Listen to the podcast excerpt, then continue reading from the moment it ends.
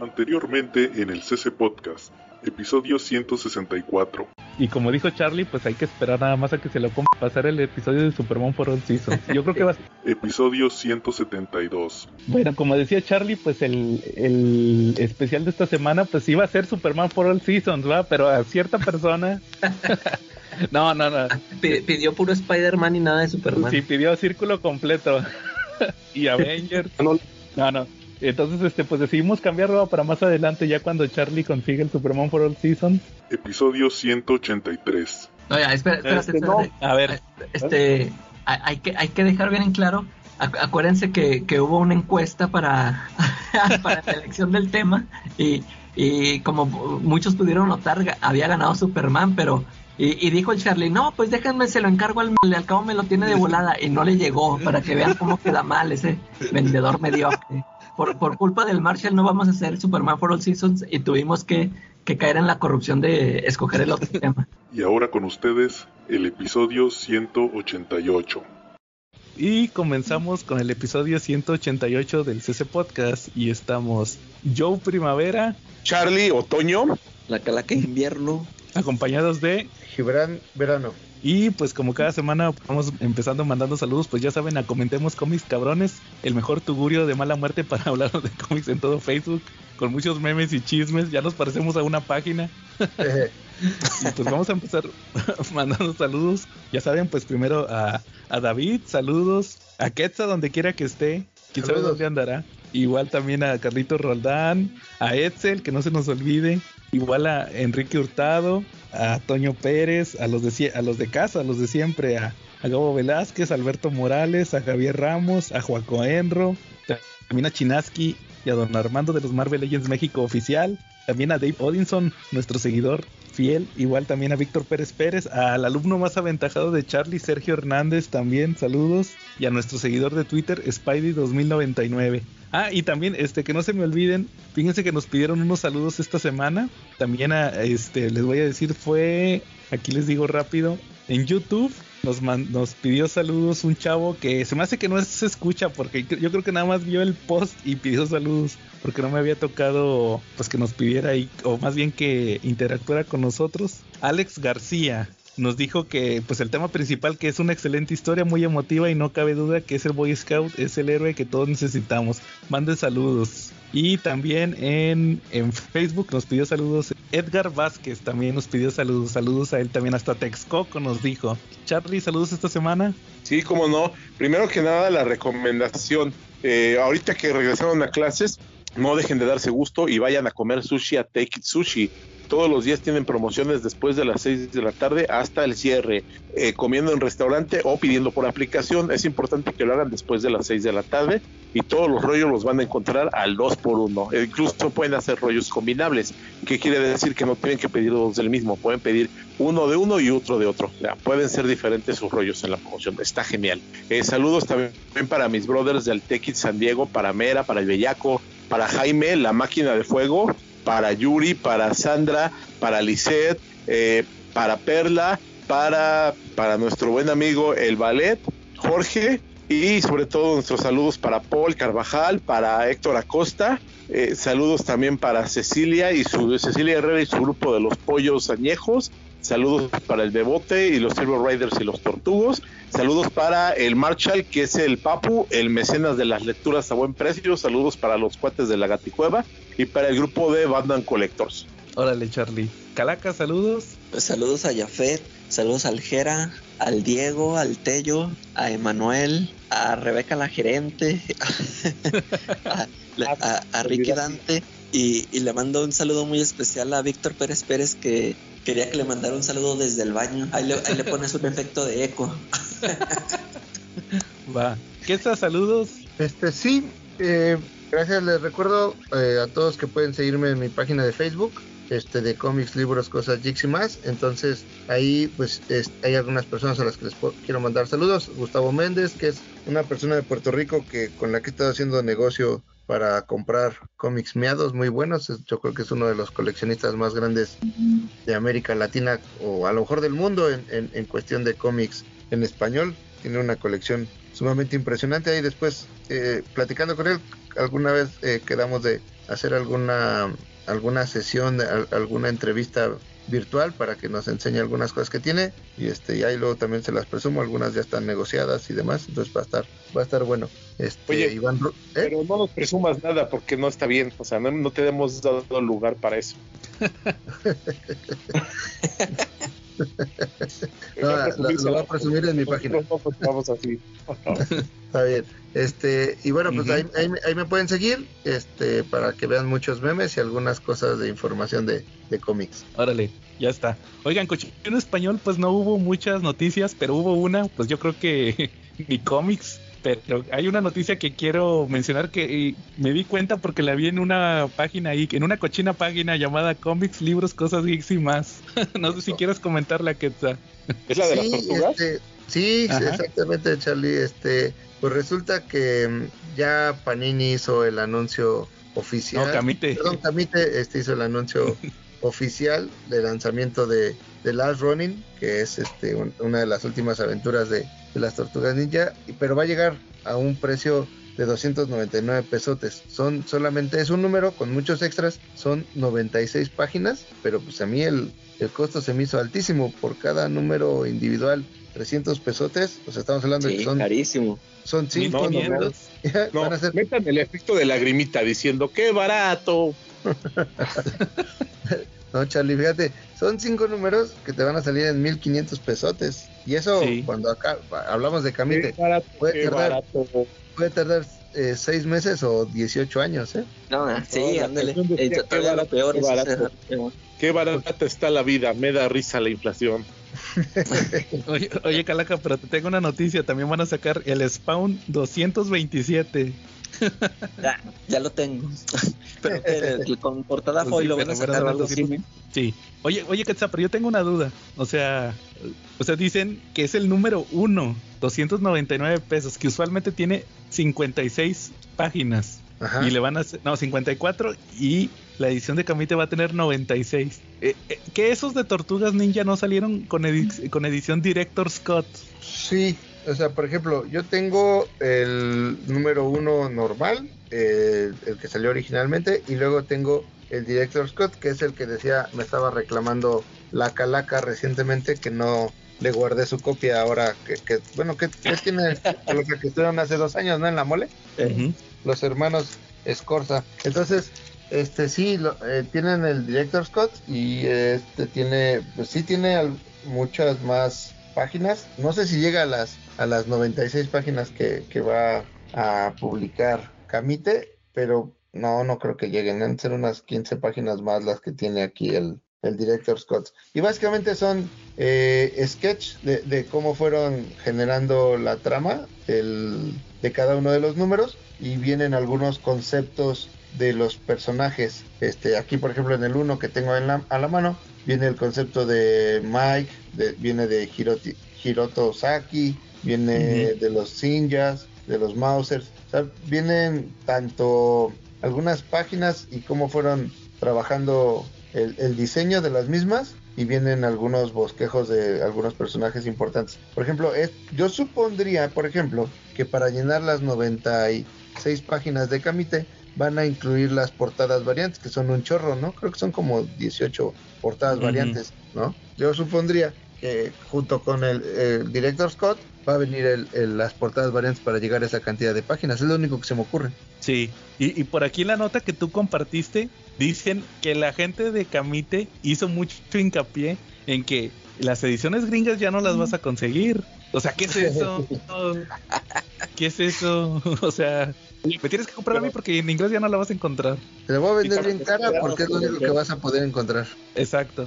No, pero también fíjense de algo, porque cuando Camite hizo el anuncio, con bombo y platillo puso una serie de portadas variantes y pues en graveros grupos yo veía que ya muchos estaban como que queriendo conseguir hasta el set completo antes de que soltaran el precio, ¿no? Este, ya mucha especulación. Sí, que papu, oye, yo quiero cinco sets, yo quiero un set con todas las portadas. Y hoy que salió el precio, cric, cric, cric, como que se vaciaron todas esas ediciones. O sea, ya nadie quiso tener el sin gastarse 1500 pesos en el número uno. Mira, y es que, eh, o sea, sí, las primeras ediciones eh, de Last Running sí son caras, sobre todo el número uno. pero en realidad las otras te va a salir más barato conseguirlas en inglés que en español. O sea, la, la primera edición del número uno, la portada regular, anda como en 70, 80 dólares. Esa sí está cara. Pero, por ejemplo, una segunda edición está en 25, una tercera edición está en 15. Y ya las portadas variantes andan, dependiendo cuál, desde 15 eh, alrededor de 15 dólares hasta, bueno, ya saben que hay precios astro este, que se van altísimos, ¿no? Pero, por ejemplo, el, el Director Scott en inglés que anda por los 20 dólares. O sea, pues tampoco es tan caro ni tan difícil de conseguir, ¿no? Si hay otras más caras, pues sí, por supuesto. Ya ven que salieron un chorro. Pero este, y los otros números no son tan caros, andan en 10, 15 dólares, que es lo que te va a salir la edición de, de, de Camite, ¿eh? en resumidas cuentas, se me hace un robo. les va a pasar lo mismo que con Calimán, se les van a quedar todos los números y ahorita andan, creo que ya lo quieren sacar en TPB, o sea, para usarlos reempastados, algo así, o sea, los números de Calimán costaban 100 pesos cada uno y eran grapitas. algo va a pasar. Ahora sí, pues yo los, ya los vi a la venta, este, pero ahora regresaron en forma de combustibles paleña de, de fogatas de campamento, ya están en 10 varos. Ah, órale. No, yo creo que algo tienen que hacer este, todos los antes de, saber si quieres o no la historia. Este, yo te recomendaría, les recomendaría a todos que si fueran directo al video del buen Joe, donde nos reseña de la Ronin, que ya lo hizo antes él, este, para que vean si le van a invertir o no le van a invertir a la historia, ¿no? Digo, a lo mejor y se gastan 300 baros en algo que no es para ustedes, mejor váyanse directo al video de Joe, ¿no? Oye, y aparte también, con lo que van a comprar un número y medio, o sea, el, el uno, y si sale el 2 con la mitad de lo que van a gastar en el 2, o sea, 450 pesos fácil, se compran el hardcover en inglés. Sí, mejor. Porque eh, en eso anda, anda en 500, pero a veces lo bajan a 400, 450. Casi siempre está en 450. Entonces, mejor inviértanle en eso y así tienen toda la historia completa. Pues sí, y hay cosas más baratas, ¿no? Digo, yo les presumo, esta semana conseguí en una subasta este un omnibus de Secret Wars firmado por Mike Seck en 280 pesos. El de Televisa. Sí. Ah, ah, yo lo tengo firmado, pero por este, por, ¿cómo se llamaba el escritor? Este, ah, ay, se me fue el nombre. ¿Por Jim Shooter? Jim Shooter, yo lo tengo firmado por Jim Shooter, sí. Órale. Presúmeles, Calaca, que no te humillen.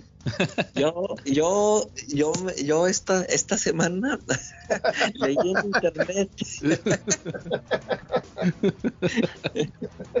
Oye, no, yo, yo, lo que iba a comentar ahorita, como dice Charlie, que te puedes comprar mejores cosas, eh, mientras Cami te anuncia un cómic de 96 páginas a 300 pesos, el, este Panini anuncia la la trilogía de Providence, los tres tomos de Providence en un paquete a, muy buen precio. a mí me parece muy buen precio, a ver si, a ver si me lo alcanzo a comprar. de Navidad. y también creo que, son, creo que los tres en 500, ¿no?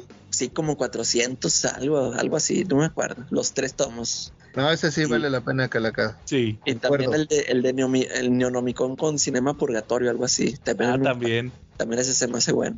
Sí. A ver, a ver, si los, a ver si los alcanzo. Oye, los escuchas, a ver qué tanto quieren al Calaca. ya saben qué regalarle de Navidad. ¿Decías, Charlie?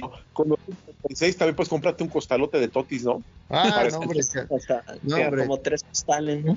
Sí. Eh, mira, para que se den una idea, con 200 pesos se compran eh, a precio ya público, sin descuento ni nada, el de el de tres totis de 3 kilos, la almohadota, ¿eh? Ah, dale. Mejor que una cochina grapa. Sobra para el galón de salsa. Exacto, y, y, lo puedes meter al cine. Y la picola. wow.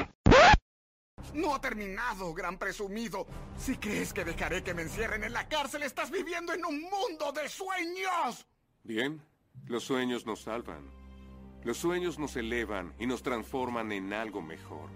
Y por mi alma, juro que hasta que mi sueño de un mundo donde la dignidad, el honor y la justicia sean la realidad que compartimos, nunca dejaré de luchar. Nunca.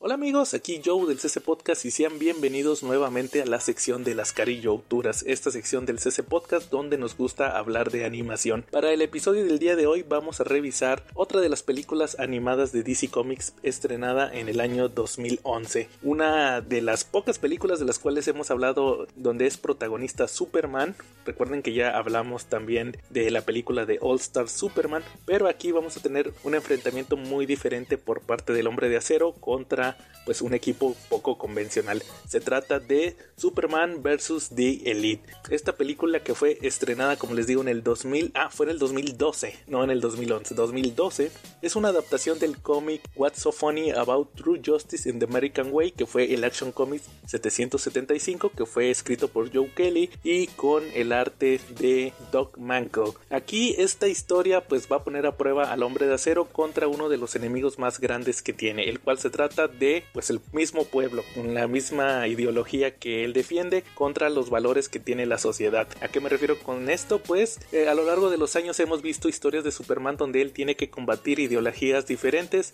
de cómo mucha gente lo ve como el Boy Scout, lo ve como el personaje atrapado en valores que ya son obsoletos, pero Superman siempre sale adelante y nos muestra el mejor camino para vivir el estilo de vida, pues aquí es el estilo de vida americano, lo que mencionan aquí en este cómic, pero pues el estilo de vida universal del bien. Aquí eh, Superman contra la Elite también nos va a hacer referencia a pues lo que estaba de moda en aquel entonces cuando fue publicado este cómic. Este cómic fue publicado en el 2001 y en aquel entonces estaban de moda pues los equipos de antihéroes. Recuerden que veníamos de los 90, hay historias como Kingdom Come donde nos muestran a Superman peleando contra los héroes noventeros que ya traen otros valores como fue Magog, que venía de toda esta influencia de Marvel, de Image, de estos antihéroes, de Punisher de Cable, de X-Force y aquí eh, específicamente en Superman contra el Elite lo que nos van a mostrar es a Superman enfrentando a un equipo de antihéroes eh, que recuerdan mucho a estos equipos de Wildstorm, a Stormwatch,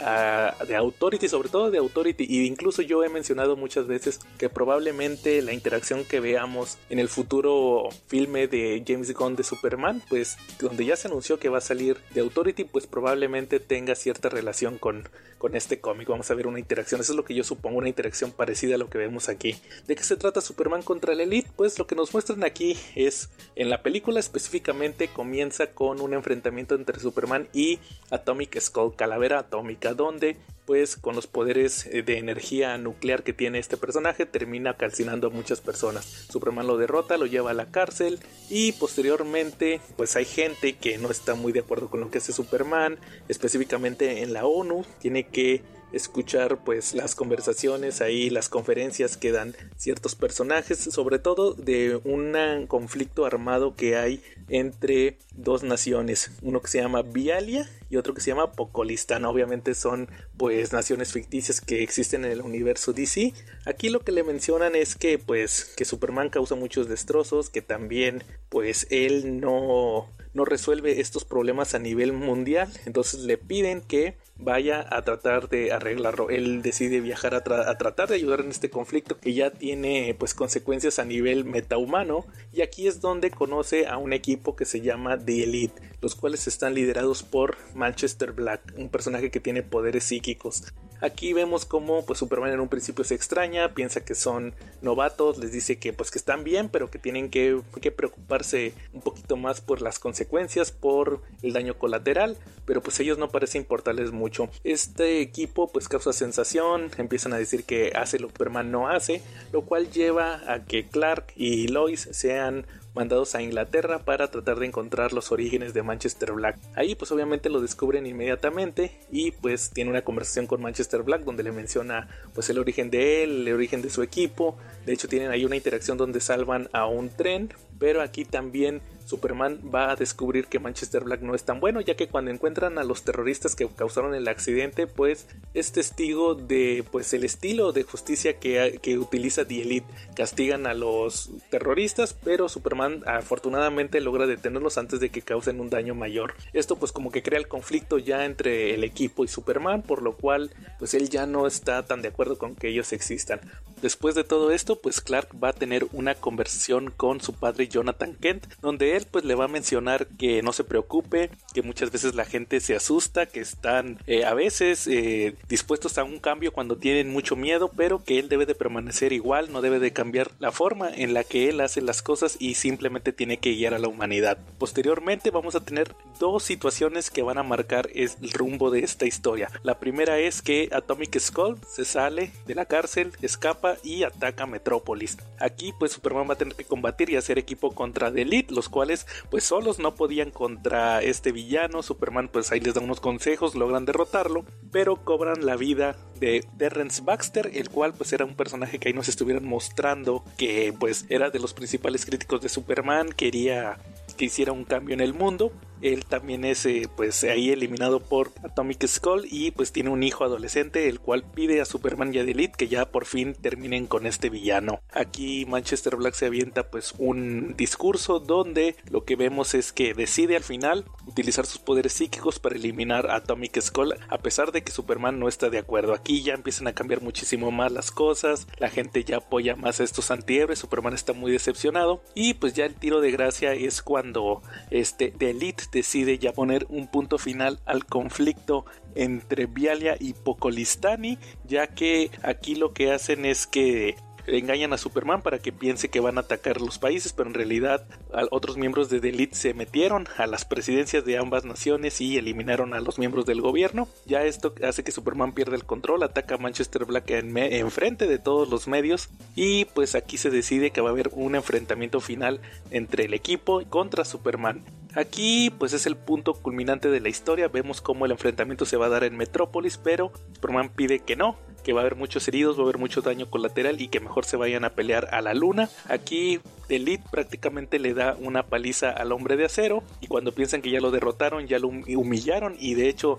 que ya lo asesinaron, regresa Superman ya de una manera pues más brutal y termina pues eliminando a toda The Elite. Al final solamente queda Manchester Black, el cual se horroriza. De hecho, también la gente de la ONU, la gente de la ciudad que está viendo la pelea, ya que Delete usa unos drones para transmitir todo, piensan que Superman eh, ha cambiado, ya es un Superman que cruza la raya y Manchester Black pues se horroriza, menciona que no puede ser posible que Superman no haría eso y que pues ahora es igual que ellos, cuando pues nos llevamos todos la sorpresa de que en realidad todo fue un engaño por parte de Superman, ya que utilizando los robots de su fortaleza creó la ilusión de que había asesinado a toda Delete, todos están derrotados, pero sin haber perdido la vida. Al final lo que hace es que utilizando su visión de calor le quita los poderes a Manchester Black y le da un discurso donde dice que pues a lo mejor la gente no esté de acuerdo, pero él va a seguir trabajando de la misma manera y los va a guiar. Aquí ya vemos esta moraleja con el personaje y pues volvemos a tener un Superman que nos muestra que los valores del bien siempre tienen que ser correctos. Esta historia, pues les puedo decir que comparada con el Action Comics 775 en el cual está basada, es muy apegado. la parte medular, la parte importante es la misma, simplemente le meten, por ejemplo, toda esta trama que les platiqué de Atomic Skull no existe en el cómic. De igual manera, el, el conflicto entre naciones tampoco. Eh,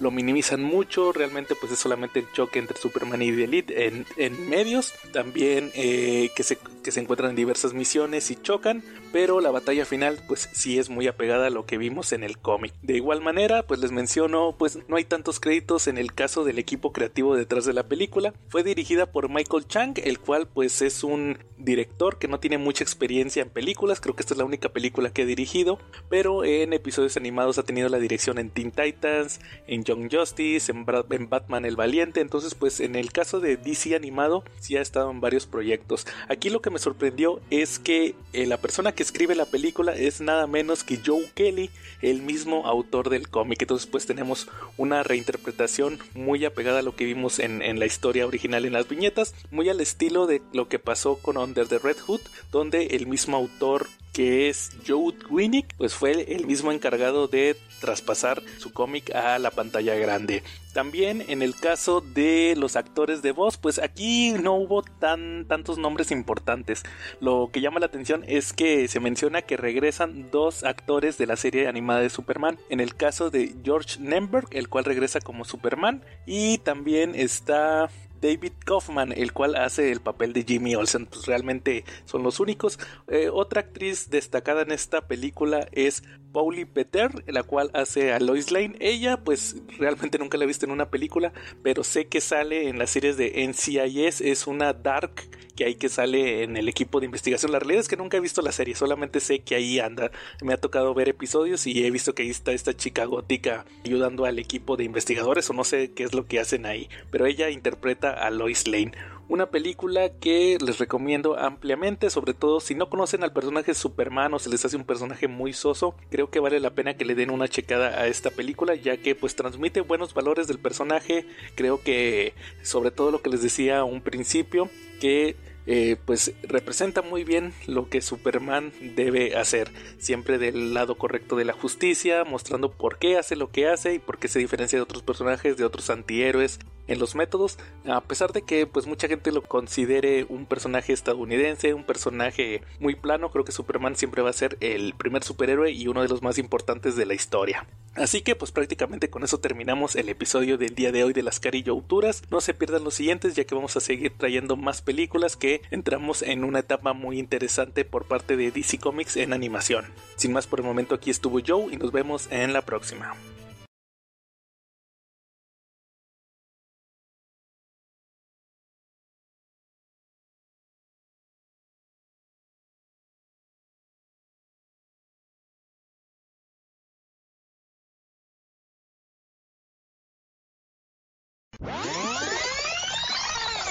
Este, bueno, entonces en lo que regresa Charlie, ¿cómo ven si empezamos con, algún tema que traigan? A ver, pues empiecen ustedes porque yo no traigo. Ah, bueno, mira, yo sí. Pero fíjate, Calaca, este lo, traemos desde la semana pasada. ¿Te acuerdas que la semana, te acuerdas que la semana pasada prometí que iba a leer Wonder Woman Paradise Lost? Ya lo leí. Ah, ¿Te acuerdas que te comenté del tomo de que sacó DC? Eh, que es, que es, no sé si te acuerdas tú, que que fue de los que prometió James Gunn para las series y las películas, de los famosos cómics que, anunció que se agotaron y todo eso, que se reimprimieron y todo. sí, que puso unas imágenes en un tuitazo, ¿no? Que puso, ah, estos cómics son los que nos estamos basando, ¿no? Algo así. Sí, y que DC se puso en chinga a reimprimir ¿vale? de Booster Gold, los de Wonder Woman, Creature Commandos, todos esos. ¿Y le funcionó? Pues ya ves que sí. Hasta, hasta sacaron después un tweet que decía, Ahora habrá que agradecerle a James Gunn por el, algo así como por el boom de la compra de cómics. Sí, que nada más se agotaron. Sí, se agotaron definitivamente todo lo que dijo. Incluso ya ves que están siempre los recopilatorios, pero las ediciones en grapas, en, en, las primeras ediciones, también subieron un chorro de precio. Sí, de hecho, como dato curioso, mi video de reseñas más exitoso ese mes fue el Supergirl Woman of Tomorrow.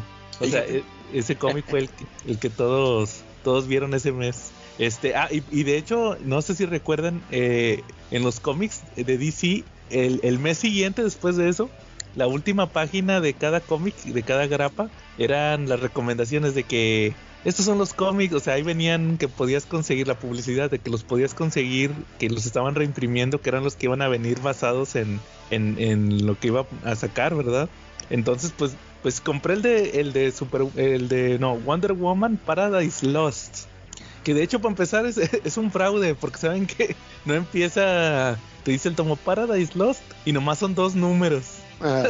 o sea, trae siete números, que es el inicio, de hecho ahí te lo, te lo venden como el inicio de la etapa de, de Phil Jiménez con Wonder Woman. Entonces los primeros cuatro es una historia que se llama Gods of Gotham, o sea, los dioses de Gotham y es un crossover entre o sea, no es un crossover porque todo está pasando en Wonder Woman. Pero ahí sale Batman y Robin. Y está, está casi Wonder Girl. Y, y, y cuenta que es un crossover entre, entre Wonder Woman y, Batman. Y los villanos son el Joker, Poison Ivy, el Escuantapájaros. O sea, para empezar así empieza, con un crossover de, de Super... De, ay, dale con Superman, de Wonder Woman y Batman.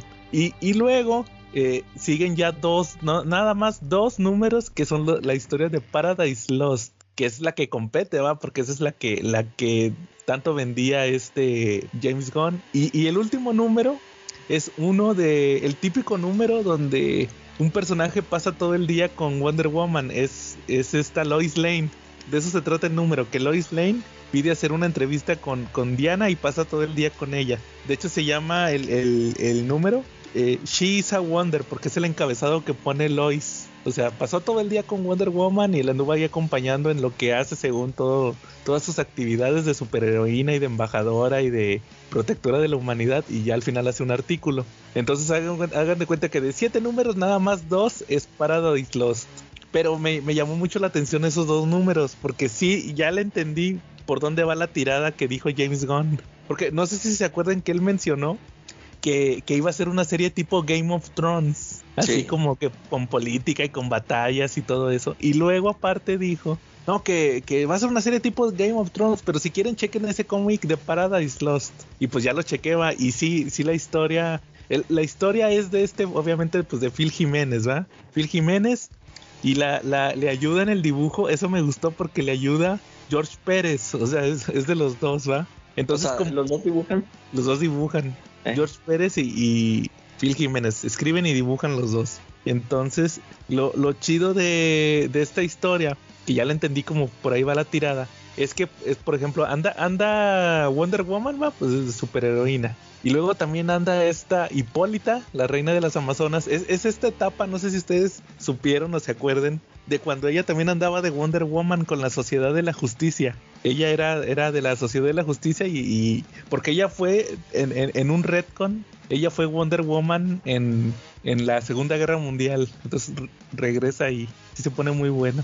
En- entonces después de eso, pues hagan de cuenta que el, que el chiste es, eh, o sea, como que la isla está desprotegida, como que le empiezan a decir, oye, como que no estás cuidando tú tus, tus deberes, va, de Wonder Woman, como que hay algo- anda algo ahí raro. Y pues este resulta que las que se enojan más son las, las amazonas egipcias, que son las de esta Ar- Artemis. Eh, entonces, como que ahí hay un tema político porque están las amazonas de, de- de la capital, de Temisira, y las amazonas de Artemisa que están en una orilla. Entonces, como que se andan peleando ahí por que, que no, que tú no eres nuestra reina, que te estás descuidando todo. Y, y luego como que unas, no, haz cuenta que las de una ciudad no quieren a las otras y, y luego empiezan a ver así como que se empiezan a sabotear, ¿va? De que, por ejemplo, las, las, amazonas de Artemisa tienen tecnología y como que las sabotean y las otras amazonas les ponen así como como bombas y dicen, no, pues este, esta es tecnología, esta nomás la manejan las otras amazonas. Y así va la tirada, o sea, de, de- de- de la historia, porque pues resulta que ahí anda otro personaje que es el que anda manipulando, quiere que haya como una guerra civil entre amazonas. Entonces, más o menos de eso va la historia, sí, sí está interesantona.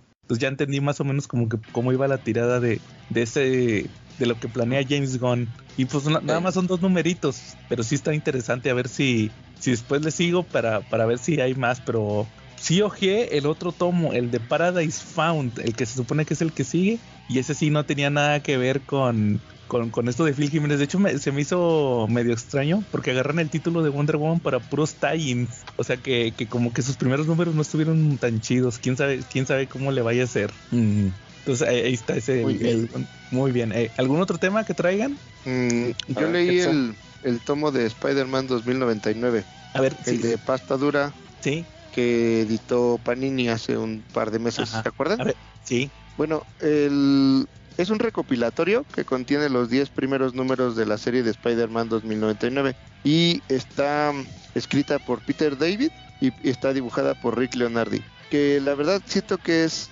de yo, probablemente el mejor trabajo que le vi a Rick Leonardi porque después lo vimos en varias series y no me gustó tanto su dibujo, incluso dentro de la misma historia, porque él dibuja todo el, todos los números que comprenden esta, este arco. Y a mí me gusta muchísimo el dibujo de Rick Leonardi aquí, sobre todo y particularmente todo lo que tiene que ver con el Spider-Man 2099. Me gusta muchísimo esa, tanto el traje, siento que es uno de mis favoritos de todos los variantes, de, de todos los trajes que ha tenido alguna variante de Spider-Man. Yo creo que junto con la de Scarlet Spider son los que más, más me gustan. Y entonces, este, bueno, pues básicamente no, eh, es un intento de Marvel de tener un universo futurista. Entonces todas las series, porque no nada más fue Spider-Man, ahí tuvimos a un Doom, Punisher, Hulk, este, los X-Men. Sí, y a Spider-Man, y creo que por ahí también había los Avengers, ¿no, Calaca?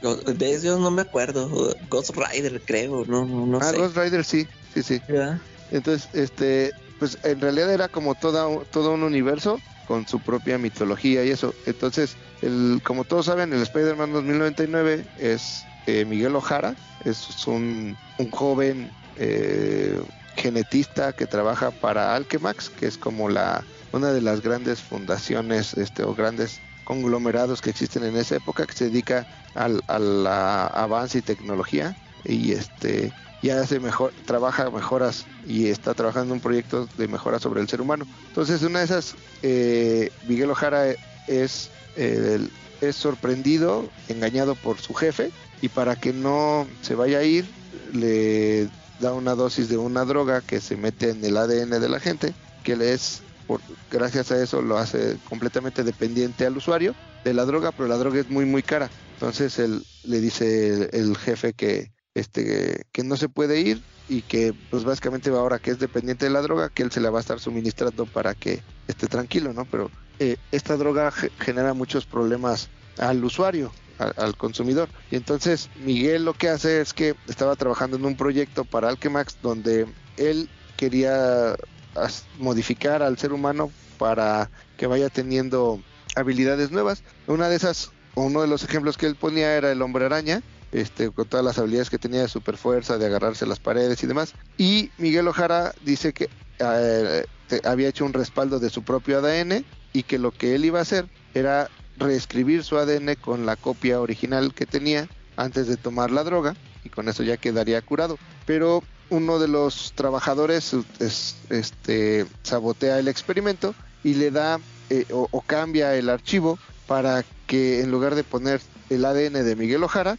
se brinca hasta el experimento que estaban haciendo para tener los poderes del hombre araña. Entonces, eh, a raíz de eso, el experimento ahora sí que sale bien y Miguel Ojara obtiene los poderes del hombre araña, que básicamente es, eh, puede lanzar este, redes, puede adherirse de las paredes, pero lo hace a través de unas garras que tiene tanto en las en los dedos de las manos como de los pies y obtiene super fuerza y agilidad. Entonces, a raíz de eso, eh, pues Miguel O- eh, parece que el contrincante eh, que es el que saboteó el experimento muere este después de del, experimento. Entonces Miguel Ojara tiene que estar este evadiendo la luz a, a los pues a la ley y, al, y a Alchemax que básicamente es lo mismo porque la ley terminan siendo empleados de la corporación y entonces pues vamos viendo las primeras aventuras y cómo va aprendiendo Miguel a controlar sus poderes. Ah, una de las partes más interesantes, por ejemplo, es que nos mencionan que Miguel es mitad irlandés, mitad mexicano y que el traje, por ejemplo, que usa lo compró para una noche de Día de Muertos porque eh, lo, lo busca y lo usa porque es está hecho de, de tem- eh, le llaman acá temei que era algo así como moléculas, eh, inestables. estable- exacto, de moléculas inestables, entonces por eso lo usa. Y Entonces, a- a este, pues ya vamos viendo cómo va enfrentando enemigos, y te van enseñando, porque al final van mandando cazadores este, de la misma corporación o este, pagados por la misma corporación para capturarlo, este, y también vamos conociendo cuál es el, cómo es el tipo de mundo en el que vive Miguel Ojara, ¿no? Entonces, arriba, en rasca- hasta la parte de hasta arriba de los rascacielos, vive la gente de dinero, los, los que trabajan en las corporaciones, los millonarios, la gente de lana, y en los hasta abajo, en, el, en, en el suelo, como en cual, casi cualquier película este, futurista que de las que hemos visto, pues viven los pobres, ¿no? Los marginados, este, lo- los, lo- los que no tienen un trabajo en, la parte de arriba, ¿no? Y está bastante interesante, eh, como les mencioné, es la, sin duda es el eje de la fundación del o establecimiento del universo 2099 para Marvel, siempre gira alrededor de Spider-Man, y entonces vamos viendo muchos personajes, este, algunos este, enemigos eh, bastante interesantes, y la parte interesante aquí que está escrita por, por Peter David, que por supuesto estaba en sus mejores momentos, venía de haber escrito Hulk, y lo- los trazos de Rick Leonardi también me gustaron muchísimo, aunque eh, no sé si tenga que ver con la parte de, de los tiempos, pero sí se nota que los primeros números le echaba mucho más ganitas que a los números posteriores. Y si no mal recuerdo, por ahí el número 9 sí es dibujado por otro es- es otro dibujante. Nada más déjenme buscarlo por acá. Siete, porque lo tenía aquí a la mano. Mm, sí, lo dibuja otro, pero no ubico quién es. Y en la portada aquí, porque aquí la parte interesante es que entre cada número te meten la portada original. Este, ah, Kelly. Jones eh, eh, es el que dibuja Ah, el número órale. 9. Ajá, entonces sí se nota muy drástico el cambio de, de trazo entre uno y otro, ¿no? Entonces, sí, Kelly Jones que dibujando Spider-Man. Spider-Man, necesito, verlo. Yo me quedé como a- en el 3 o 4. Ah, sí. Ahí Ah, sí, tengo busquen el número todavía no lo 9 termino. y este y por vas a ver ahí. eso lo voy a terminar. Nomás por Oye, y eso. luego tiene. Oye, y luego Spider-Man 2099 tiene capa. Sí, es cierto. le va a poner capa infinita. Ya ves que a Kelly Jones le encanta eso. Ándale.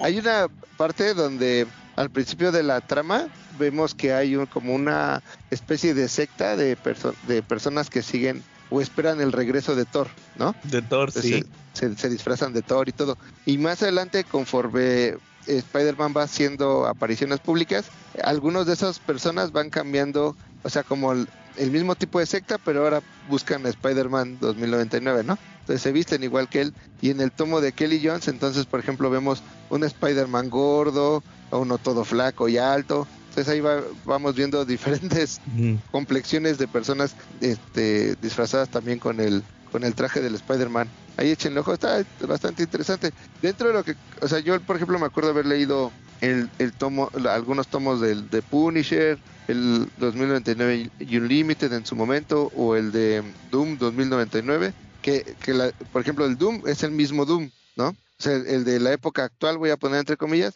es el mismo que está en, el, en, en la época del 2099. También está interesante y luego platicamos de su historia. Ah, Y- órale.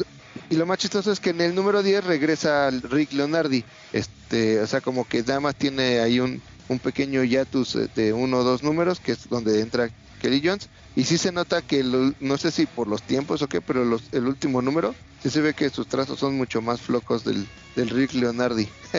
pero bueno, si tienen chance, este, échenle ojo. Digo, eh, no recuerdo cuánto me costó, pero son 10 números. No está tan grueso, este, pero está interesante, interesante este leerlo. Y pues sí me acuerdo haberlo comprado ahí en, en los grupos de venta barata del Rock Show y pues, sí valió la pena. Órale. Se los recomiendo. Le pondría, digo, contextualizando la época, ¿no? Que fue que hicieron este cómic, pues yo creo que le pondría un, que será un, un 7.5 de 10. Ah, va. Yo te digo, yo me quedé como en el 3 o 4, pero sí, lo, sí, le, traigo, sí le traigo ganas. Y este Ya, y, yo- y yo número, nada más leí el primer número. nada más el primero. El, Sí, y cuando lo este- publicó Vid. Ah, pues eh, les iba a decir que el original fue publicado en, el, en 1992. O sea, ya estamos hablando de 30 años. Sí. ¿Y tú, tú qué crees que, o sea, que si llegan a sacar otro? Porque pues el otro año viene la siguiente de Spider-Verse. Ah, pues ahí apenas se quedará.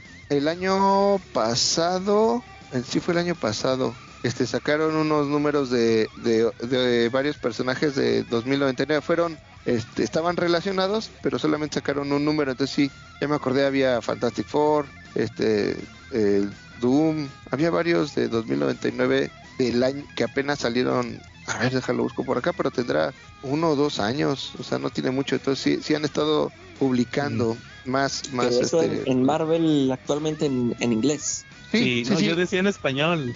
Ah, en Sí, o sea español, pues sí. yo creo que sí. Yo creo que este fue, el, el- justamente la intención de este tomo seguramente fue que el- venderlo a la par o un poco antes de la película para aprovechar un poco el boom, ¿no? Este, y yo creería que se esperaría que sigan sacando tomos de aquí a que sale la nueva película. Porque, porque resulta que a mí me suena que es otro de esos tomos que saca Panini de... Pues dependiendo de las ventas, veremos si sacamos otro, como le pasó también a... ¿Te acuerdas de Darkness? Que sacaron uno de los primeros números de The Darkness y ya nunca sacaron nada. Y... Ese es un problema eh, como que de publicaciones en México, ¿no? Porque sí. adolecemos mucho de eso. De repente sacan algo y no se le da seguimiento y el único que termina ahí sufriendo es el lector, ¿no? Mm, Sí, o por ejemplo las miniseries de... Fíjense, me acordé hoy porque estaba escuchando eh, hace unos episodios cuando platicamos los ganadores de los Eisner, que les mencioné que este, ¿cómo se llamaba? Reckless, el de el de Ed Brubaker y de Sean Phillips que que ganó, que estuvo nominado el año pasado, no este año, el año pasado, y que Panini nada más sacó tres miniseries y ya las otras tres ya no sacó ninguna, y que decía ahí sí abiertamente, dependiendo de las ventas, eh, veremos si publicamos las otras tres, y ya nunca sacaron nada, entonces este sí, sí, sí me quedó con la duda de que, oye, pues estaba muy bien este tomo porque traía 10 números de, de Spider-Man 2099. A ver si sacan otro para seguir con la serie o Spider-Girl o, al- o alguna otra de los 90, ¿va? Ujú. Pero quién sabe si le vayan a seguir. Luego, luego uno se desanima y luego me- se anda esperando, por ejemplo, a los Epic Collection, ya que van a sacar ahorita los, los, los modernos, creo. Entonces, ahí, ahí creo que ahí va a entrar Spider-Girl. Algo así supe que van a sacar el de el de Mayday, lo van a sacar en, en Epic Collection, pero de los modernos. Entonces capaz y, después sacan también el de Miguel Ojara en inglés. Pues, o- pues ojalá que sí. Y que Miguel Ojara dentro de todo ha sido de los personajes también recurrentes, ¿no? O sea, eh, eh, sí hemos visto varias series de 2099, incluso hubo una ambientada como en esta época, hace algunos años. Entonces, y sí ha salido pues, en todo lo de Spider-Verse, por supuesto, y ha tenido algunas otras apariciones. Entonces, dentro de lo que cabe, el, el Spider-Man de 2099 sí ha tenido muy buena aceptación y es uno de los personajes que podemos ver, de los personajes alternativos que podemos ver de manera más o menos regular, ¿no? Sí, es- ahí siempre está presente. En los últimos años, después de mucho tiempo que no había salido. Sí, a ustedes, Pero- eh, yo mencioné que era mi traje probablemente más favorito. ¿A ustedes cu- cuál sería su- sus, sus trajes favoritos de, de Spider-Man? De Spider-Man el traje negro. El- el-. A, a mí también, a mí también me gusta mucho ese, el, el traje negro y el de Scarlet Spider. Y también el ese del Ah, ese- 2099 también lo incluiría. sí, está muy chido. Sí, sí, los bien padres. Incluso Sí. Spider-Man 2099 ha tenido varios trajes padres. ¿No se acuerdan uno que tenía blanco con rojo? Ah, creo que sí, fue uno que le dieron en esa serie que dices tú, en la que estaba moderna, ¿no? Digo, en el Ah. presente. En el Sí, sí me presente, acuerdo. sí. Estaba también padre ese. Sí, esa serie la sacaron, fue cuando se quedó atrapado en el presente en Superior Spider-Man, que fue cuando Ajá. regresó justamente. Correcto. Fue cuando... Me, me acuerdo mucho que en aquel entonces lo comparaban mucho porque el traje de, de Otto, el primer traje que traía Otto de Superior Spider-Man, traía garras. Entonces mucha gente decía, ah, trae garras como el 2099. Y resulta que ahí lo, lo reviven en la serie, o sea, reviven de, de que vuelven a publicar al personaje y se queda atrapado en el presente. Se queda atrapado en el presente y, y después de eso este, tiene ahí unos detalles de que empieza a trabajar en, en, en la empresa que se va a volver Alchemax y, y ya regresa al futuro en, en Spider-Verse. O sea, ahí estuvo un buen tiempo, ¿va? desde Superior Spider-Man hasta Spider-Verse, que les gusta. De perdido un año estuvo ahí en el presente, mínimo. Ahí, ahí Y yo les mandé una foto de cómo se ve el, Sí, el- sí, sí. el traje blanco. Está padre también. Sí, sí, me acuerdo de ese traje. Sí. Esa fue del cambio. 2015, si no mal recuerdo. Sí, 2015 esa serie. Sí, fue más o menos antes de Spider-Verse. Porque Peter regresa en el 14 por el tema de... No, Peter regresó en el 16. Porque fue cuando salió la de Amazing Spider-Man 2. No, no, esa es del 14. Ya ni me acuerdo de qué año es esa película, pero sí. Sí, más o menos por ahí estuvo ese, el 2099. Pero sí, ahí está recomendado. Ese cómic está muy bueno. Ese de, de Peter, eh, Peter David. Sí, échenle ojo. Yo Mm. creo que sí vale la pena por cultura general. Sí, va Quetzal. Oye, oye, Calaca, fíjate, ahorita que Quetzal dijo lo del culto a Thor y que luego que se cambian de volada al culto a Spider-Man, me acordé de un tema ahorita. A ver. Ya, no, no le iba, no- es más, hasta se me había olvidado anotarlo para el episodio. Ya terminé de ver la de El Elegido. ¿No la has visto, Quetzal? Ah, la de no. Chosen. Sí. Ah, ¿Ya no, la no, la serie no. No, no, no. No, no, no he Sí. terminado. Le- les quería hacer unos comentarios nada más, así rápido, sin Venga. spoilear, la- sin spoilear la serie. Ya terminé la serie. Yo, pues obviamente, no sé si escuchaste, Quetzal, que decíamos que, que pues, la- bueno, desde el tráiler te das cuenta que ahora pasa en México, hay muchos chavitos mexicanos ahí, pues está pasando en un pueblito en México. El Jody, sí, me el protagonista, habla español, todo eso desde los trailers. Ya, ya terminé de ver la serie, me sorprendió mucho. La historia, tú, tú si, si ves la serie, te das cuenta que pues es una historia que nada que ver con lo que tú te acordabas de, de, de Chosen, va, de American Jesus. Ok. Pe- pero luego a mí se me ocurrió, después de haber visto el último episodio, volver a, a, a ojeé, ojeé el, el cómic. Que de hecho creo que Panini ahorita lo volvió a poner en venta, lo, lo reeditó. Y me di cuenta que sí está muy basado en el cómic. Agarraron muchas, o sea, tú vuelves, ves la serie y luego vuelves a ojear el cómic y te das cuenta que sí tomaron muchas, muchos elementos que salían en la serie. Obviamente, pues los tienen que, o sea, adaptaron muchas cosas del cómic, muchísimas. Pero obviamente tienen, ahí sí literalmente es una adaptación porque les cambian completamente el, el concepto. O sea, el, el- la situación está, obviamente está pasando en otro ambiente. Entonces, eh, hasta la famosa última página donde se lo llevan en una, ¿se acuerdan en el cómic? Que se lo llevan en una limusina y que dicen, voy a conocer a Dios y que se empiezan a reír. No, tu papá es el diablo, ¿va? O sea, Oye, eso- pero eso, eso te iba a preguntar, este, si de lo que yo me quejé de que desde un principio ya te dicen para dónde van los balazos, o sea, cómo termina, o sea, qué, impacto hay. O sea, pero pues si ya lo sabías, o sea, no, no es ninguna revelación ni nada. O sea, es que, es que se me hace medio tonto porque el chavito desde el principio ve cosas así, que hay este, ve como como así que se mete en cuevas y ve dibujos y ve imágenes así diabólicas y el vato sigue pensando toda, toda, toda la serie que es hijo de Dios.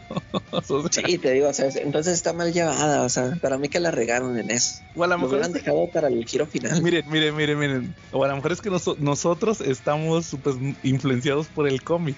Pero, pero miren, una amiga mía ya, ya me dijo que va a ver la serie. Le voy a preguntar al fin. No le dije nada. O sea, nomás le dije que era un chavito que creía que, que, que pensaba que era la reencarnación, la reencarnación de Jesús. Entonces voy a esperarme a que la vea y que me diga, cuando vea el final y vea el giro, a ver si, si ella lo sospechó, a ver que me dé sus comentarios de, de, de gente no re- que no lee cómics, a ver qué le parece. No le Pues es que desde, el- desde el principio que la mamá se lo lleva, o sea, ahí se ven también cosas raras, ¿no? O, por ejemplo, te, que no son cosas buenas. Sí, o sea, y Tenoch, tú, tú piensas, porque sale Tenoch, tú piensas que él es uno de los del culto que quiere, que anda buscando a Jody para traérselo a- al diablo. Y al final te dan un giro con él que no, es al contrario. De hecho, te lo relacionan con la segunda miniserie, con la de la chavita. Eh, Es al contrario, este cuate anda buscando a, ese sí anda buscando a Jesus. Y, y, te- y quiere evitar el apocalipsis. Entonces, este sí. Pero eso es hasta el mero final, ya después de que se trepó a la, a limusina el Jody, que le dijeron, ¿qué crees? Que no, que tu papá es el diablo, ¿va? Hasta el final. Entonces sí, sí, pero me sorprendió mucho que hay muchas cosas que están calcadas del cómic. O sea, obviamente pues le cambian todo el contexto, pero están calcadas. Y, y- y les voy a platicar lo que me dio más risa. Por eso me acordé ahorita que dijo Quetzal. En, la serie hay dos padres, o sea, te, dan, te- hay dos iglesias en el pueblito. Está la iglesia católica que la lleva un padre y, hay un templo que ya me asesoré, se llaman templos, que lo lleva un pastor. Entonces, haz de cuenta que cuando el vato empieza a hacer milagros, pues obviamente el, el- el- sacerdote, ese vato dice, no, no, pues, o sea, bueno, más bien, los dos de volada descalifican, es que esto es una blasfemia y no sé qué va. Pero luego ya cuando la gente ahora sí les comprueban que sí tiene poderes el Jody, el, el padre católico, ese sigue igual, o sea, ese vato no lo mueves de, de "Eh, esto no puede ser, yo no te reconozco a ti como el, el, el Mesías. Y en cambio, el pastor, el que es cristiano, que no es católico, que es cristiano, ese empieza, alabado sea, alabado sea Jody. Así empieza el, el. Le hace un templo, o sea, a mí se me hizo como que una crítica, no sé si Miller tuvo algo que ver con eso, se me hace una crítica a, a, a- a la manera en que muchas veces manejan la religión de quererle sacar dinero a la gente, lamentablemente. Yo pienso eso, o sea, y, y- y se me hizo gacho porque lo, lo agarran a ese pastor, o sea, de esos de que, que, lo- que luego los ves en la tele, ¿va? ¿Te acuerdas que te ponen los comerciales de, de venga al templo de- del, del poder para sanarlo, así, ¿va? que salen así, que son como portugueses. O sea, como que fue una crítica a eso.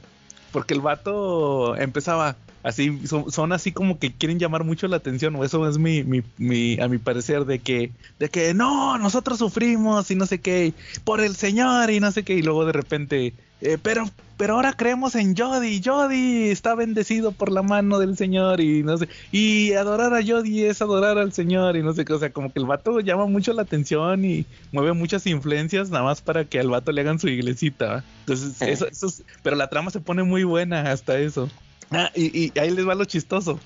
Me voy enterando, a- eh, hasta la última escena del último episodio, me enteré que el padre, el que, te, el que les acabo de platicar, que, que es el que dice que no, ni madres, tú no eres el Mesías, eh, que es un vato mexicano, se apellidaba O'Higgins. O'Higgins, o sea, con un apellido irlandés, que es el mismo apellido que traía eh, un padre irlandés que salía en, American Jesus, que era el que no creía, que todo el cómic lo ves que no cree que, que este, que Jody sea el, el Mesías. O sea, le pudieron haber puesto otro nombre, pero le pusieron O'Higgins, y tú lo ves ahí con el, aunque se escuche muy feo, lo ves con el nopalote en la cara, pero es O'Higgins. o sea, no para, para- manches. para que digas que sí lo adaptaron perfectamente. Exactamente. O sea, O sea, no, no respetaron el giro, pero bueno, no respetaron el misterio del giro, pero sí respetaron el nombre del personaje. Oye, pero hubo personajes, hubo personajes que, le- que les cambiaron el nombre. Por ejemplo, en eh, la vecinita se llama Magda, le pusieron Magda y en el cómic la vecinita era Maggie. O sea, te lo adaptan, o sea, ahí ya le ca- Pero no, el padre, el padre seguía siendo a huevo O'Higgins. O sea, no manches. Por eso me llamó la atención eso de techo. Pero sí se la, fíjate que la que sí estaría bueno cuando ya eh, tengas tiempo de que la sigas viendo porque sí está interesante. O sea, sí, sí estaría chido saber su opinión ya cuando la terminen de ver. De qué les pareció la adaptación, porque si es un producto completamente diferente eh, que, que, el cómic, pero al final te das cuenta que sí estuvo muy, muy adaptado. Sí, sí, la neta... a, mí, a mí el primer episodio me gustó mucho, sí se me hizo que está muy bien hecho, nada más que a mí me sigue molestando eso de que ya desde, desde el teaser del tráiler te lo revelan, o sea, desde, desde eso te lo echan a perder. Eso es lo que a mí no, nunca, me gust, nunca me gustó. Oye, en sí, futuro, sí está bien hecho. En futuros episodios, episodios les voy a decir lo que, lo que diga mi amiga. A ver qué le pareció, si ella sospechó que era el hijo del diablo, a ver qué me dice. Ahí les platicaré. Va muy bien. Oiga, oigan, y les quería platicar ya para terminar mi parte dos películas, una decepción y una que me gustó mucho. primero este, le vuelvo a mandar saludos a Edsel con su película de, de, Indiana Jones. Indiana Jones y el Dial del Destino. La neta está... ¡Qué película tan mala! La neta. Se me hizo ¿Ya la viste, Quetzal, tú, la de Indiana Jones? No, esa sí, no. No la he visto. ¿No la viste? Pues no, no, se las quisiera quemar ni a los fanáticos de Indiana Jones. Pero qué feo final para ese personaje. O sea, se me hizo un final que, que, no, no debió de haber tenido el personaje de... Fíjense, hasta la, película anterior, la de Shia LeBoff, donde salió este, este güey, tuvo mejor final que esta, o sea, ahí le daban un cierre. Y no, aquí le dan otro cierre bien diferente. O sea, es, es la típica, el típico problema. y luego fue Disney. Es el típico problema de Disney que le pasó con Star Wars. De voy a revivir a los héroes viejos, lo que pasó con Luke, con Han Solo y con de que, ¿y qué creen? Les voy a dar en la madre, nomás para que para que ustedes crean que hay un, que, que, o sea, no sirvió de nada lo que hicieron otra vez. Y es Lucasfilm, otra vez pasó lo mismo. O sea, eso fue el problema que yo, que yo le vi a esa película. La neta ni para qué platicárselas, porque sí, sí, este, no. Eh, lo único bueno que tiene es que al principio de la película usaron este CGI para rejuvenecer a Harrison Ford a, la edad que tenían las películas viejitas. Y tiene una escena ahí en la Segunda Guerra Mundial. Pues es lo único bueno de la película, pero, pero ya al final, el cierre que le dan al personaje, te quedas con cara de. ¿A poco ya fue todo? ¿Y luego? ¿Y luego? ¿Qué le pasó? O sea, ya ves a un héroe en decadencia. Eso fue lo que me molestó. O sea, no debieron de haberlo revivido el personaje para hacer eso. Ahí lo hubieran dejado como se quedó en la otra. Nomás por, por sacar cochino dinero que al final. Ni salió, ¿no? Pues sí, no, ni, ni, ni pegó, creo. Para eso lo revivían. Y, y, lo que me sorprendió mucho es que ¿saben quién la dirigió? El cuate de Logan. El que hizo la ah, claro. Y que creo que también. él también hizo la de. La de la 2, la de Wolverine 2, también hizo esas dos, creo. Sí, es que nomás Logan es lo único que le quedó chido, todo lo demás no. Sí, y, y, de hecho, ¿Y cómo le hizo? Porque sí las más tan re feas. ¿Y, sabes quién este sale también en la película? El, el vato que sale en la de Logan, el del brazo robot. Que Calaca, que es el protagonista de la del depredador, el soldado. O sea, que es su, actor fetiche. Es su actor fetiche, ese cuate. De volada lo, reconocí. Ah, y es el güey del depredador, pero luego me acordé. Ah, también salió en Logan, sí es cierto, era el vato del. Era este, ¿cómo se llamaba? Este, eh, Pierce, algo se pidaba Pierce, el, el, el que era un cyborg. ¿El güero? El güero, sí el que, en Logan tiene un brazo robot nada más, pero en los cómics de X-Men es un cyborg, creo, del Hellfire Club. Este, no me acuerdo cómo se llama, pero es de ese cuate. Sí, este, esa es la de Indiana Jones. Y una que me gustó mucho, que se lo recomiendo, es la De... Ah. Nada más para acabar rápido con la de Indiana Jones. Estoy aquí buscando y dice que costó hacerla 300 millones. Ya sabes, más, ah, más publicidad y la chingada. Y, junto y que recaudó 375 millones. O sea, quedó tablas, podría decirse. No, pues no, porque ya ves que te dicen que cuando menos para...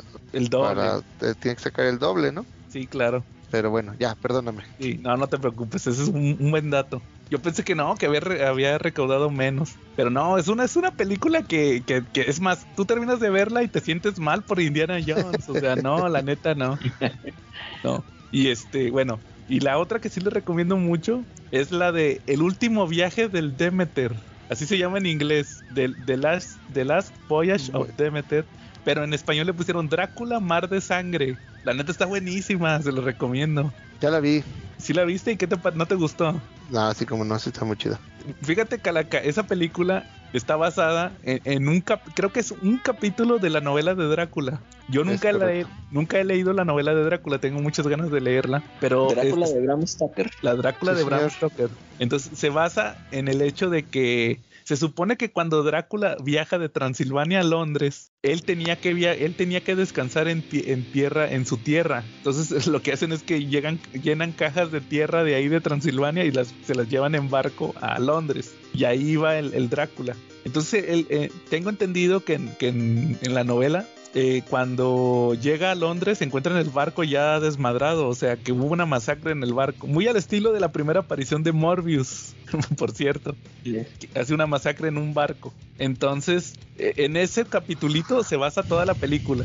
La neta está muy buena. Haz de cuenta que, que, de eso se trata, ¿va? De que es un barco que tiene que cargar este el, eh, pues las cajas de tierra de que llevan, les pagan muy bien y dicen llévate a Londres, se enfriega este este cargamento y si llega rápido, pues te vamos a dar un, bono, ¿ah? Entonces, pues se arma la tripulación y se van en el barco y pues empiezan a pasarles cosas ahí.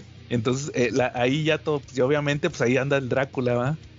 Y, y, y, pues haz de cuenta que hay un marinero que es el clásico marinero nuevo, que es el vato que, que empieza a darse cuenta de todo lo que ocurre y empieza ahí a, a, a ver así pues este, qué puede hacer, ¿verdad? Y que ahí encuentra otros personajes que aparecen, entonces ahí es el misterio, ¿va? De que, qué está ocurriendo y que pues ya se dan cuenta que hay una criatura aquí y, qué es y por qué está pasando esto y, y todo eso. La, la, mera verdad está buenísima, la, la, neta me gustó mucho la película. ¿A ti qué te parece? ¿Cómo te enteraste? O sea, ¿por qué te llamó ah, la atención verla? Fíjate que en, las, en, la, en la página esa apestosa de, de chisme llamada Smash. Ah, yo, yo, pensé que lo habías visto en mi página, güey. Ah, no, puse... fue primero en Smash. Ah, también ya lo habías comentado, ¿tú qué Yo, ni yo puse ahí que, no, no, no, lo que yo puse ahí es que, este, la, la, estaba recomendando el gordito que huele a hotcakes. Ah, pues haz de cuenta que yo, perdón, yo leí en, en Smash que pusieron la película que recomienda Guillermo del Toro y Stephen King. Y dije, ah, ah chis. Creo que, Eso me llamó sí, la creo atención, que sí vi esa De nota de Smash, pero no, no le, no le di importancia. No, yo sí le di, yo sí vi, y vi que era esa. Vi que era esa película y dije, pues, pues le estarán. Y, y creo que fíjate, fue un fracaso en taquilla hablando de Indiana Jones. Sí, caray.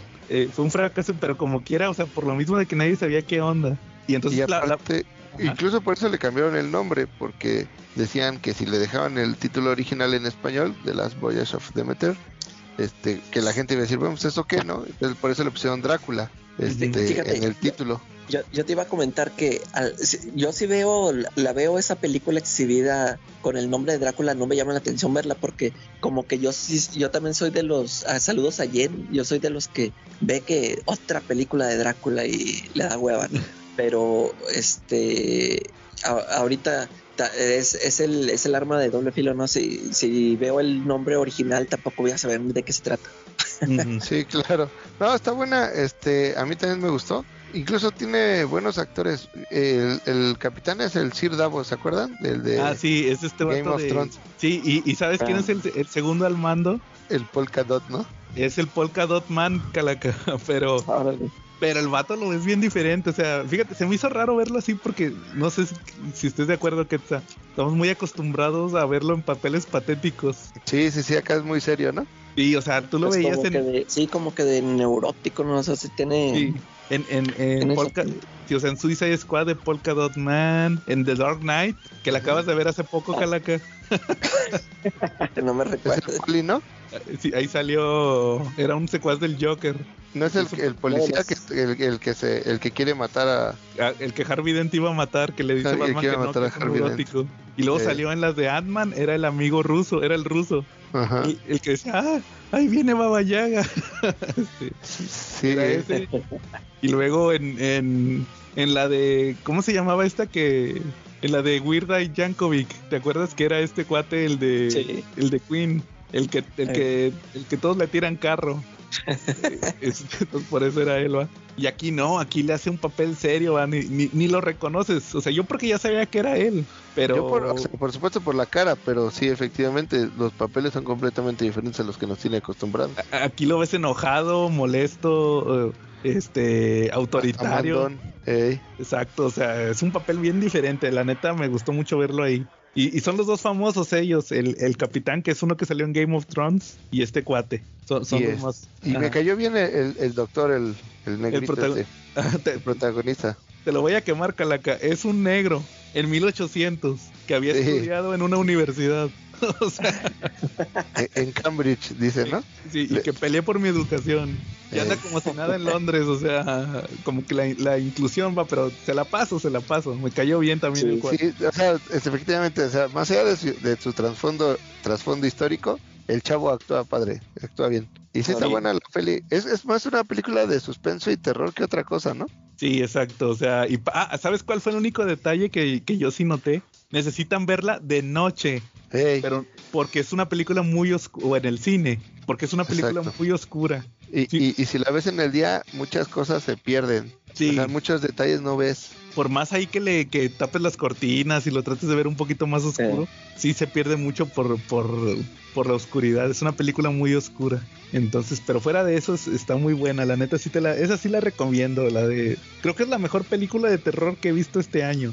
Y algo bien chistoso es que si tú revisas la calificación, ya ves que ahora es muy común revisar la calificación de, ya sea en, en, en Tomatoes o en cualquier otro. El- los críticos le dan una calificación de 48%, o sea, reprobada, y los espectadores tienen una calificación del 76%. Es una de esas películas que el, la calificación de los críticos y del público son diametralmente opuestas.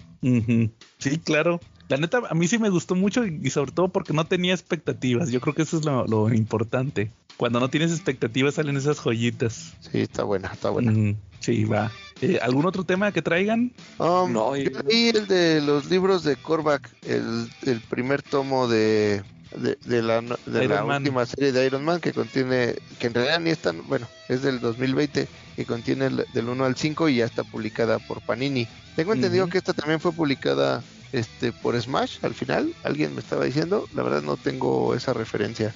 Creo que sí. O sea, yo también, alguien puso, no, sí, sí, sí, sí la publicó Smash, no me acuerdo. Yo la versión que tengo es la de Panini, este, y sí me gustó, está bastante interesante. De entrada, eh, pues por el puro nombre, este, debemos de saber que eh, Korvac fue un personaje muy poderoso que peleó con los Avengers y los Guardianes de la Galaxia. En la, la saga de Korvac fue, pues es como una de las de la de las series más em, como más recordadas de, la- de- dentro de las de las series de, de los Avengers siempre que preguntan ah las mejores series por ahí alguien menciona la saga de Korvac el Sí. eh, más o menos estas este fueron a finales eh, fue escrita a finales de los 70 este la saga de Korvac entonces es un personaje que es del futuro de un universo paralelo eh, de la Tierra 691 y que cuando el sistema solar y, sus- y todas las colonias son conquistadas por los her- la hermandad de los Badun en el año 3007 Korvac se convierte en un colaborador de ellos Eh, después pues, se queda dormido durante el trabajo y los Badun lo castigan y le insertan en la parte superior de su cuerpo una máquina, lo que lo hace que Korvac sea un cyborg, ¿no? Pero después, eh, no, no recuerdo bien los detalles, pero Korvac se transporta a través del tiempo y este, los ancianos del universo lo utilizan como un peón eh, contra el Doctor Strange y, y los defensores. Eh, de- después dicen que Korvac perdió a propósito para poder analizar los poderes cósmicos del Gran Maestro. Entonces, con esto, lo- eh, esta parte no, ya saben que siempre son bien complicado de entender cómo es posible que pasa, pero sucede que tiene nuevas capacidades, nuevos poderes y gracias a eso mata a todos los Badun y luego este termina viajando en el tiempo y termina digamos en nuestra tierra a finales de los 70 principios de los 80 y intenta robar los poderes de Galactus descargando la información de su nave y absorbe el poder cósmico, entonces termina haciéndose semejante a un dios, ¿no? Por eso Korvac es recordado de los personajes más poderosos del universo Marvel. Y al final, pues bueno, eh, pasan muchas cosas y eh, termina Korvac prácticamente suicidándose porque no lo podían vencer, ¿no? Eso es como la saga original de Korvac, luego tuvo otras otras otras presentaciones a lo largo de los años, pero muy chiquititas, y luego ya llegamos a esta presentación donde esto es la continuación de la saga donde que está bien fumada de Iron Man cuando se enfrenta a su hermano Arno Stark, ¿se acuerdan? Este, ¿Sigue vivo ese personaje? no, no, no. Este, digamos, eso concluye con, con la, no, no la muerte, sino meten a Arno como a un dispositivo de control mental, donde, eh, si no mal recuerdo, ponen a, a Arno como en una realidad virtual, donde él tiene un final feliz, ¿no? Dicen que iba a morir, pero en esta parte no me acuerdo si al final murió o no, pero sí me acuerdo claramente que tenía como un soporte vital y estaba atrapado en, una realidad virtual donde Arno ya era, era feliz al final, ¿no? Es, eso fue el final de la serie previa. Ya en esta, este Iron Man, pues ya lo presentamos como, nos lo presentas más bien como un héroe mucho más mundano, ya no tiene los poderes grandes de las armaduras que tenía previamente, su armadura es otra vez como más mecánica y aparte trae como una, una bronca personal que vamos viendo más adelante que es como si él mismo quisiera morir, pero de una muerte heroica, ¿no? Este se expone a grandes peligros y pareciera que está jugando con su vida, ¿no? Al final no es que esté buscando activamente morirse, pero sí empieza a tener muchísimos problemas. Este, y aparte o sea, como dice ahora la chaviza, lo nerfean, porque de los poderes que tenía los poderes que tiene ahora, pues son, es, es como mucho más humano, ¿no? Entonces, este, y entonces lo que empieza es que eh, dentro de sus, o sea, empieza a, correr, a, eh, o sea, como rápido y furioso así en la calle, ¿no? A competir en la calle, en carro, pues pelea con su nueva armadura contra grandes, contra eh, enemigos mucho más fuertes como Terrax y así, y eh, em, empieza a participar activamente en fiestas y desmadres y demás. el clásico Tony Stark, ¿no? Que sabemos. Y entonces, pero aquí hay dos eh, situaciones importantes. La primera es que se reencuentra con esta um, Hellcat, esta chica, ahí se me olvidó el nombre, Patsy, Walker. ándale, que, que incluso salió en las series, ¿no? De Netflix la vimos en, las de Marvel, en Jessica Jones. Y en una de estas, al mismo tiempo que se reencuentra con, con Patsy Walker, conoce a un científico que le, está, que le pide que invierta en, un proyecto que tiene él, que es una captura de rayos, y, hasta este Tony Stark le dice, no, pues no te creo, ¿no? Y le, y le explica eh, que ha desarrollado una tecnología tan innovadora, tan exitosa que puede atrapar eh, los rayos y generar una energía libre de residuos, ¿no? Y entonces Iron Man se queda pensando y dice, bueno, pues sí voy a invertirle y toda la cosa. Pero al final, por supuesto, eh, termina siendo una, una trampa y lo que pasa es que eh, utilizan el dinero. Este científico que, que, que, es el que había convencido a Tony de invertir en él, en realidad es una especie de cyborg, este, pues con toda la apariencia humana, que es una reencarnación este, de Korvac los científicos que lo crean le pusieron el nombre de Adam IV, pero este se desarrolla y dice que en realidad su verdadero nombre es Korvac y aunque en teoría eh, debería servir para los que lo crearon, que es el enclave, pues Korvac tiene su propia agenda y empieza a, pues primero se, o sea, se, escapa de sus captores o, los vence, los destruye y utiliza toda la tecnología de Stark, pues para él mismo sí hace lo que había prometió decir, pero con la intención de obtener él mismo los poderes y desarrollar parte de los poderes que llegó a tener en su momento como Korvac y reúne a una serie de secuaces que ponen pues, en entre ahí en problemas al, al buen Iron Man y a Hellcat y entonces pues ya el buen Korvac se vuelve súper poderoso. Aquí hay una parte bien como medio extraña que no entendí muy bien que Iron Man tiene que reclutar a una serie de superhéroes para complementar la visión de, la misión de vencer a que en lo que él hace unas cosas tiene que buscar a otros personajes que le ayuden y entonces al fin termina juntando a la Gárgola, al Scarlet Spider, a Misty Knight y a, no sé por qué hay como personaje de, gracioso de soporte meten al Frogman, ¿se acuerdan ustedes el que casi no tiene poderes que es enemigo de Spider-Man? Este entonces, pues ahí anda este, este güey, ¿no? Y entonces, eh, pues al final tienen que hacer un chorrísimo de cosas y con la intención de, vencer a Korvac. Y este número termina pues con el clásico cliffhanger de que no pueden y que Korvac se va a hacer infinitamente más poderoso, ¿no? Y ahí se acaba, son cinco números, no he comprado el siguiente tomo. El, las portadas son de Alex Ross, que lo que es por supuesto garantía de siempre. los interiores este, están dibujados por un, un una persona que yo no ubicaba que se llama Cafu y el guion está por Christopher Cantwell. Está bastante interesante. Este, por lo que estuve leyendo, tiene la serie completa, tiene muy buenas reseñas. Este, eh, por lo que me dicen no decae, que los siguientes números se ponen todavía más interesantes que estos cinco. Estos sirven como introducción, pero funciona bastante bien. Entonces, para que si tienen chance, le echen ojitos, sí se los recomiendo. Yo creo que de este te- le daría un 8, 8, 5 sobre 10. Órale, sí se escucha bueno y sobre todo porque ahorita ya se está publicando, ¿ah? Sí, sí, sí. Órale, ya está, Kenza. Oye, esa historia de, de Iron Man que contaste está muy buena, muy bien narrada, este, pero ya tiene un ratísimo, ¿no? Creo que Televisa, yo tengo el TPB, el de Televisa de hace un año, cuando todavía publicaban ellos, y ahorita recién la retomó Panini, ¿no? Sí, justo es lo que platicábamos, que yo no lo compré en Smash, pero que sí me habían dicho que ya lo había publicado Smash en su momento y que en realidad esta sería como la primera impresión en México, ¿no? De la de, la de Panini. ¿Sí, ¿Y si lo leíste, Charlie? Sí, efectivamente, va de todo lo que tú dices, pues efectivamente nos quedamos con la tentación desde hace un año. A, a ver si ahora sí le siguen. Pues yo creo que sí, ¿no? Porque, por ejemplo, Immortal Hulk, pues va bastante bien, ¿no? Ya sacaron el nuevo tomo, ¿no? Sí, ahí va ¿No? avanzando. Creo que es el de Hulk, es Hulk, ¿no? Ah, yo me quedé en el 6, todavía no he comprado el que sigue. Sí, ya sacaron el nuevo. El que tienes es el de Creemos en Bruce Banner, ¿no? Ese mero. Ujú. Y luego lo malo es que van súper atrasados. O sea, vamos, sí está publicando Panini más regularmente. Ahorita ya, ya van en el 6 o 7, como dices, del Immortal Hulk. También el de los X-Men va avanzadillo, ¿no? Ya van creo en el 12, ¿no? Este, no, ahorita ya van en X de espadas. No, ya, ya se aventaron de... Ah, sí, el de X de espadas. No, hay uno posterior, ¿no? Creo que es el que sigue. O algo así, no estoy muy seguro. Bueno, Creo que- quedaron en el 10, creo, pero después de eso, pues ya se empezaron a aventar los X de espadas.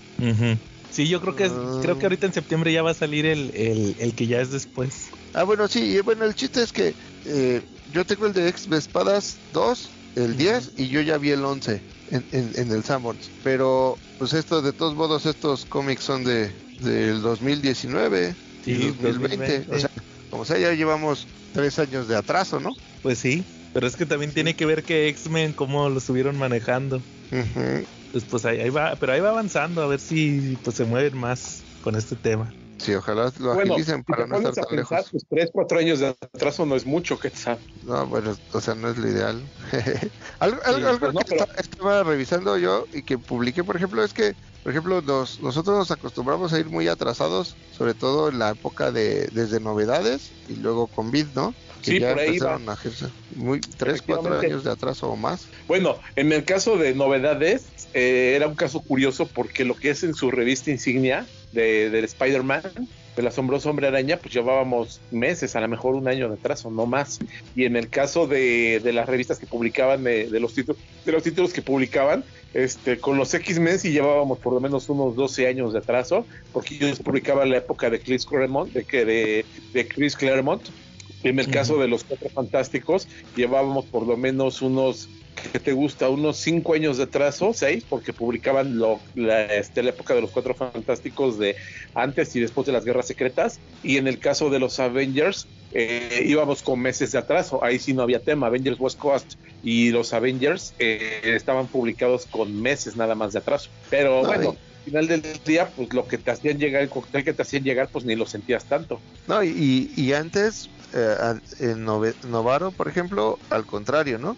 Este, publicaba casi, ahora que he estado revisando la, publicación de números viejos, así de, de esos con olor a miados, los cómics te llevaban meses o menos de un año, sí, meses de, de diferencia entre la publicación en Estados Unidos y en México. Incluso recordemos que en aquella época, este, por eso se presentaron los números de los eh, apócrifos, entre comillas, porque en realidad en México la publicación iba tan rápido, se vendían tanto, que la periodicidad era mayor que la de Estados Unidos. Entonces llegó un momento en que estábamos alcanzando a los de Estados Unidos y se le solicitó a, a Marvel eh, que les autorizara crear las historias que eh, desarrolló José Luis Durán, entre otros personajes, entre otros dibujantes, que por eso tenemos números que nunca salieron en Estados Unidos, ¿no? Porque, pero era porque la periodicidad era mayor en México y se vendía más rápido. Entonces, de eso que tuvimos como que se tuvieron que crear historias alternas para seguir publicando a esto que ya estamos en tres o cuatro años de atraso, ¿no?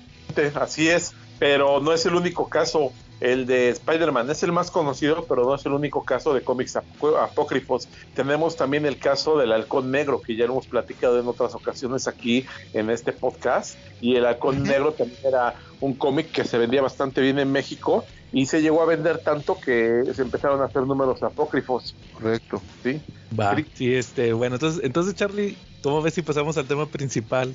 Ah, muy bien, vamos a pasar al tema principal entonces, Joe, ¿no? Fíjate que como ya, ya cumplió mi dealer de confianza y ya me recibí mi tomo, pues ya podemos platicar por fin de, de un episodio especial de Superman que es precisamente para todas las temporadas. Así es, o como le pusieron aquí, para todas las estaciones. Superman for All Seasons. Después de meses, Charlie, meses y meses de prometerlo.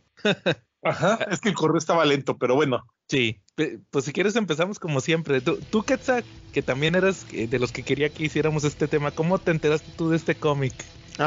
pues básicamente eh, la, clásica es que no, yo no recuerdo haberla visto en su momento cuando la publicaron en Estados Unidos, pero muy rápidamente la encontrabas en cualquier listado de las mejores este, series de o historias de tanto del personaje como de cómics en general, ¿no? Entonces sí tuve como la intención desde hace mucho tiempo de conseguir el, el cómic. Eh, recuerdo haberlo leído primero en internet y la versión que yo tengo es la versión pues más o menos reciente que sacó Smash, la de pasta dura que está bastante bonita esta, si no mal recuerdo, ¿qué, qué fue?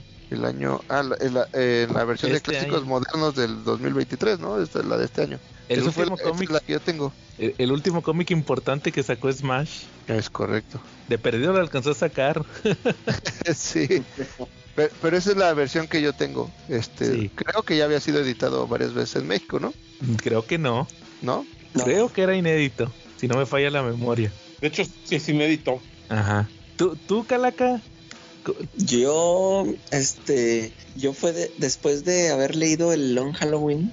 Ajá. Este, bueno, como, como cre- creo que yo primero había leído el estos de Marvel, los de Spider-Man Blue y eh, y luego ya después leí el, el Long Halloween y pues se me hicieron chidas las historias de Jeff Loeb y Tim Sale y me enteré que existía también una que habían hecho una de Superman y por eso eh, me busqué el TPB. Órale.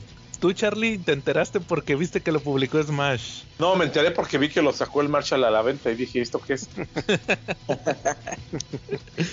ya sabía yo. Tú sí no habías escuchado de este cómic, ¿va? Igual que Long Halloween. No, Long Halloween ya lo había escuchado hace años, hace muchos, Ajá. muchos años, desde que en. Acapulco, por ahí del 2013, 2014. Ah, órale.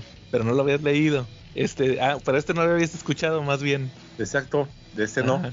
Y hasta que te hicimos leer de Long Halloween pensaste, pues a lo mejor sí va a estar bueno este de Superman. Pues bueno, más bien de hecho me sobraban 200 varos y dije, pues me lo compro a ver qué onda, ¿no? Órale.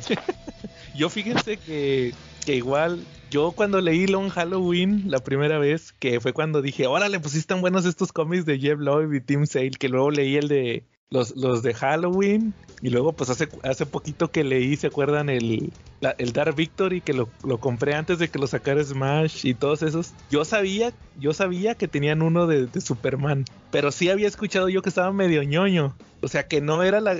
Que, y, luego desde... Algo que platicamos Calaca y yo, desde que ves el diseño del personaje, cómo lo dibuja aquí Tim Sale, yo sí decía, pues como que no va a estar así muy, muy así de acción, como que yo pienso que va a ser como más introspectivo. Y como que no se me antojaba, ¿va? fue hasta... que fue el año pasado, creo, ¿no, Calaca? Que, que no me acuerdo de qué estábamos hablando y que... Oye, pero checaste el Superman for All Seasons y no, nunca lo he checado y que lo ojé y ya como que me di cuenta que estaba más bueno, ¿no? O sea, algo así platicamos, Calaca. Sí, es que creo que hablamos de Jeff Loeb y, y Tim Sale, ¿no? Y por ahí lo mencionamos así por encimita, ese, Sí. ese título.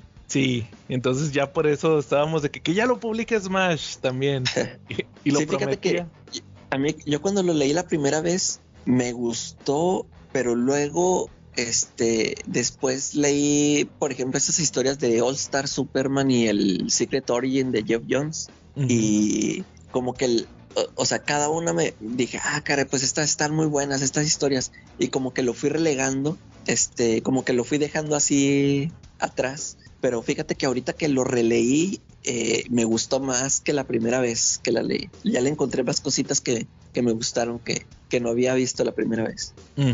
Sí, no, yo también aquella vez que lo y, y hasta ahorita que lo sacó Smash, me senté a leerlo y la neta sí le, le rescaté muchas cosas a esta historia. Creo que es una historia, como decía, muy introspectiva, pero, Sí. pero creo que desarrolla muy bien a Superman. Incluso lo que, lo que mencionas del dibujo, de que sí, que a mí también se me hacía bien feo ese Superman grandote. Ahorita también te voy a decir otra cosa que también le noté que ya me gustó más. A ver, bueno, ahora, entonces, ¿cómo- ahora lo ves guapo. pues, me recuerda. Ahorita, ahorita Ahora-. Ahora se parece al Cabil. Imagínense que ese cuate hubiera hecho Superman for All Seasons de movie. Ándale. Eh, no, es- es- ese papel sí está para Brendan Fraser. Ándale. Árale. ya está. Bueno, entonces, ¿cómo ven si empezamos con Superman for All Seasons de Jeff Loeb y Tim Sale? Sí, adelante. Entonces, pues empieza, ese- esa historia son cuatro números y cada número es una estación, por eso es para todas las estaciones o for all seasons. O también eh, creo que en otros lados, pre- pregúntele a este, a, a quién es a Toño Pérez, ¿no? Es el que compra de SC. Sí, ¿no? Ah, Ese- sí.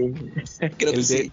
Ese es las cuatro estaciones. Las cuatro estaciones, correcto. Esa no era un grupo. Ah, no, esa era la quinta estación. La quinta está- Entonces, pues el primer capítulo, que es la primavera, eh, curiosamente cada, cada, cada capítulo lo va a narrar un personaje diferente. Eso está chido. El, el primer capítulo lo narra Jonathan Kent. Y a grandes rasgos lo que está platicando aquí es cómo fue el, el- la despedida de Clark, ¿no? O sea, la decisión final de Clark de salir de Smallville. Aquí, aquí vamos a ver un Clark joven que está en Smallville y cómo empieza a tener dudas, ¿no? Empieza a tener dudas de... Pues que se, empieza a dar cuenta de sus poderes, que empieza a tener más fuerza, que empieza a tener visión eh, de rayos X, empieza a, dudar, ¿verdad? Entonces vemos cómo Jonathan empieza a narrar todo lo que le está ocurriendo a Clark, que no sabe qué va a hacer, ¿verdad? Y que él también tiene miedo, Marta tiene miedo, qué va a pasar con Clark, que no saben cómo, cómo, pues, pues es que es un caso único, ¿verdad? Lo que le pasó a él. Entonces, al mismo tiempo también vemos la relación de Clark con sus, con, Lana y con Pete, ¿verdad? Que son sus mejores amigos. Y cómo cier- ciertas circunstancias que le ocurren ahí en Smallville son las que hacen que tome la decisión. Específicamente, muy al estilo de Superman, que, que, que cae un tornado, ¿no? Cae un tornado ahí en Smallville. Y Clark pues no se hace nada por, por el tema de que, pues por sus poderes. Pero luego tiene ahí como una revelación o algo así porque se pone a platicar con un pastor. Ahí el pastor es el reverendo... De hecho no me acuerdo cómo, cómo se llama. Pero es ahí el de, el de la iglesia.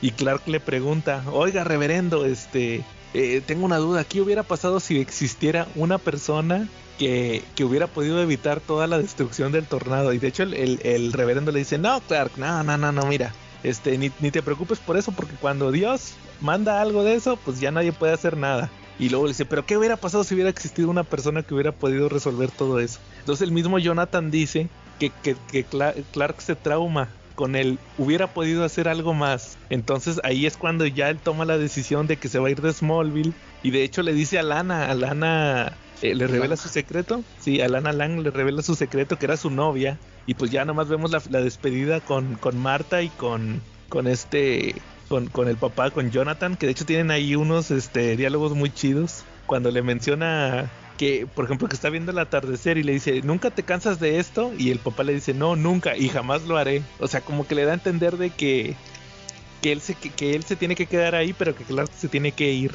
Y, y también hay otro diálogo más, y- más atrás, donde cuando tiene muchas dudas, que, que Clark se asusta, habla con él Jonathan y, y por la carta, porque nunca ves lo que, lo que él le dice, pero por la carta que el, el- la narración que tiene este Jonathan le menciona que, que independientemente de que tenga poderes, independientemente de que esté asustado, que no sepa qué va a hacer, a él lo único que le tiene que importar es que sus papás lo aman. Y ya vemos al final de este primer número cómo se va Clark a, a Metrópolis y hay un chavito que se, que este chavito lo voy a retomar más adelante. Está jugando ahí en la, como que vive en un edificio, se va, se sale del edificio y está ahí en la cornisa y el chavito está correteando un, está con una pelota. Y un gato, no, eso es más adelante el gato, ah, también el gato aquí está, y luego se cae de la cornisa y lo salva Superman y le dice, bueno, por lo menos aquí en la edición de Smash le dice, wow, qué genial disfraz, y le dice Superman, gracias, me lo, hizo, mi mamá. ahí dice que se lo hizo su mamá. Pero fíjense, este, si quieren, antes de analizarlo, ¿qué opinan ustedes de este número? Yo sí quería mencionar que, que ahorita que lo volví a leer, este Superman for All Seasons se me hace como muy. Es que es por, por las fechas. Se me hace muy complementario del Man of Steel, el de John Byrne. Como que pueden coexistir los dos. O sea, por, por ejemplo, específicamente este primer número y, y, otras cosas que pasan más adelante, yo pienso que pueden coexistir las dos historias. O sea, como que, porque cuando Jeff Loeb y Tim Sale hacen esta historia, el origen de Superman era el de John Byrne, el Man of Steel.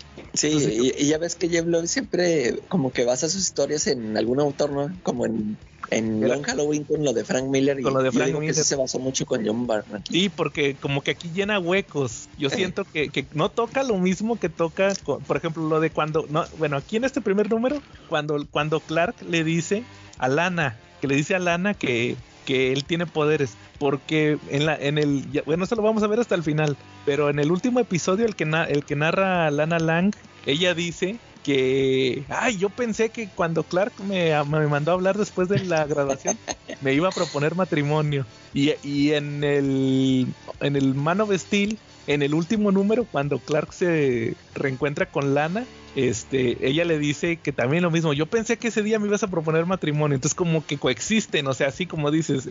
Creo que eso sí. es una mejor explicación. Él no niega eh, por lo menos aquí la continuidad que estaba en aquel entonces como es com es complementario ah pero como quiera yo creo que fíjate estaba escuchando también el episodio de que grabamos eh, a principio de año de Superman que decía es que como que ya el origen de, de John Byrne como que ya no está tan chido como que ya hay, mejores orígenes y ese también es muy bueno sí sí sí uh -huh. ¿A, ¿A ustedes qué les pareció este primer número?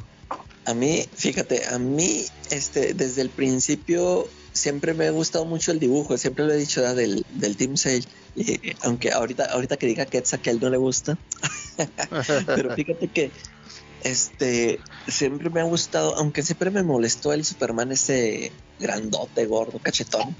Este siempre me gustó este este tomo me gustó mucho por los colores, que fíjate, ahorita lo que decía yo, ahorita le encontré mucha similitud al, al, dibujo de Frank Miller. No sé si se si el Team Sale se quiso basar en, en ese estilo de dibujo que vimos en Dark Knight Returns. Incluso la paleta de colores también se me hace bien parecida, como que lo quisieron igualar.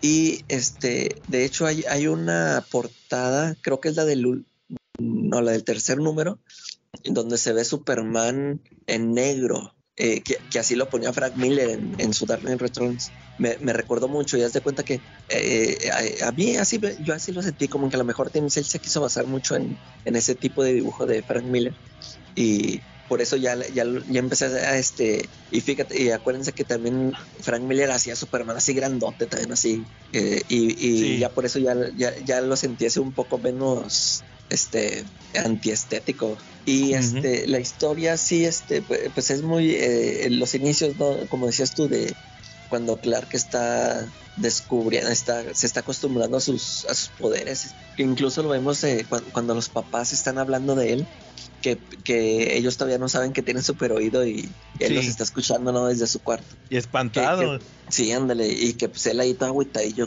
que me gusta mucho ese esa viñeta donde está acostado en la cama, la vemos como tres veces, ¿no? En, ah, sí. en toda la historia. En diferentes sí, etapas. Exacto. Uh -huh. ese, ese, diálogo me gusta mucho donde le dice de, de no, no, no, mire, que dice, oye, no nos estará escuchando. Dice, no, hombre, su cuarto está hasta el otro lado de la, de la casa. sí. A, a, mí, a mí lo que me gusta mucho es la interacción también. Y aquí, aquí es como que muy repetitivo en el sentido de que vas a ver, vas a ver cómo va pasando el tiempo.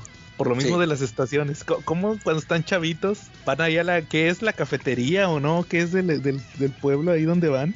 Sí. Es este. que es donde siempre el Pete Ross que acariciaba al, al elefante. Sí, o sea, que se meten ahí a la tienda de, de, Smallville y que están con los viejitos que se parecen a, a los de la barbería del, del príncipe de Nueva York. ¿Tú, Charlie? Eh, a mí lo que me llamó mucho la atención fue las todos los detalles que le pusieron a este primer número. Eh, todo mundo nos ha vendido siempre la idea, todos los autores nos venden mucho la idea de que Jonathan Kent siempre supo qué hacer con Superman y que lo supo guiar y que, pues, Juan de las Pitayas, que era el mejor padre. Pero aquí vemos cómo de repente se saca muy de onda y muy seguido con él porque no sabe cómo va a actuar con un hijo superpoderoso. Es más, mm, le tiene miedo. Yo siento que hasta le tiene miedo. Y hay escenas, por ejemplo, la del tractor, donde se porta totalmente seco con él. Eh, Jonathan no está acostumbrado a tener un hijo y mucho menos un hijo con superpoderes, ¿no? Eh, cuestiona a lo largo de este número la decisión de Marta de haber sacado el niño, ¿no? Y eso de repente en algún otro momento eh, algún otro autor también lo había cuestionado. Eh, yo veo a Lana mucho más despierta que a Clark Kent. A Clark lo veo muy bonachón, muy campesino, ¿no? Incluso cuando está hablando con el reverendo Linkis, este, lo ves como está ahí con su sombrero, jugándole y con la mirada hacia abajo. Este, lo vemos bastante bonachón, bastante niño, bastante inocente. Y Lana, pues bastante más despierta, ¿no?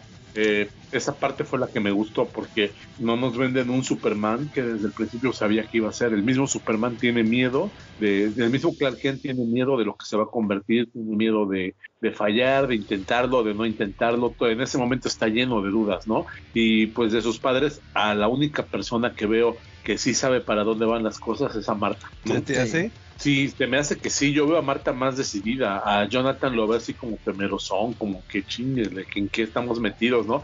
Haz de cuenta que sacaron una pantalla, una pantalla de 80 pulgadas en Electra y ya no saben cómo pagarla. Así más o menos los veo. Con esta preocupación los veo, ¿no? No, Es- yo, yo pienso que, que está más enfocado Jonathan. Porque No. Marta, Marta, Marta sí asume muchas cosas. Porque, por ejemplo, bueno, si quieres lo- eso lo, lo dejo hasta el último, porque sí está hasta el, hasta el último número. Sí, y luego, por ejemplo, vemos, vemos cómo Lana, Lana Lang personifica una de las frases, una de mis frases favoritas, y creo que ella me va a entender súper bien. No hay nada más triste que hacer todo por ganarte el cuerpo de alguien y en cambio obtener su corazón. Yo creo que Lana me va a dar totalmente la razón. Ella quería otra cosa y lo que tuvo fue la devoción, el compañerismo, la confianza total de Clark, pero pues ella quería otra cosa. Sí, va Charlie. ¿Tú qué, qué te pareció este primer número?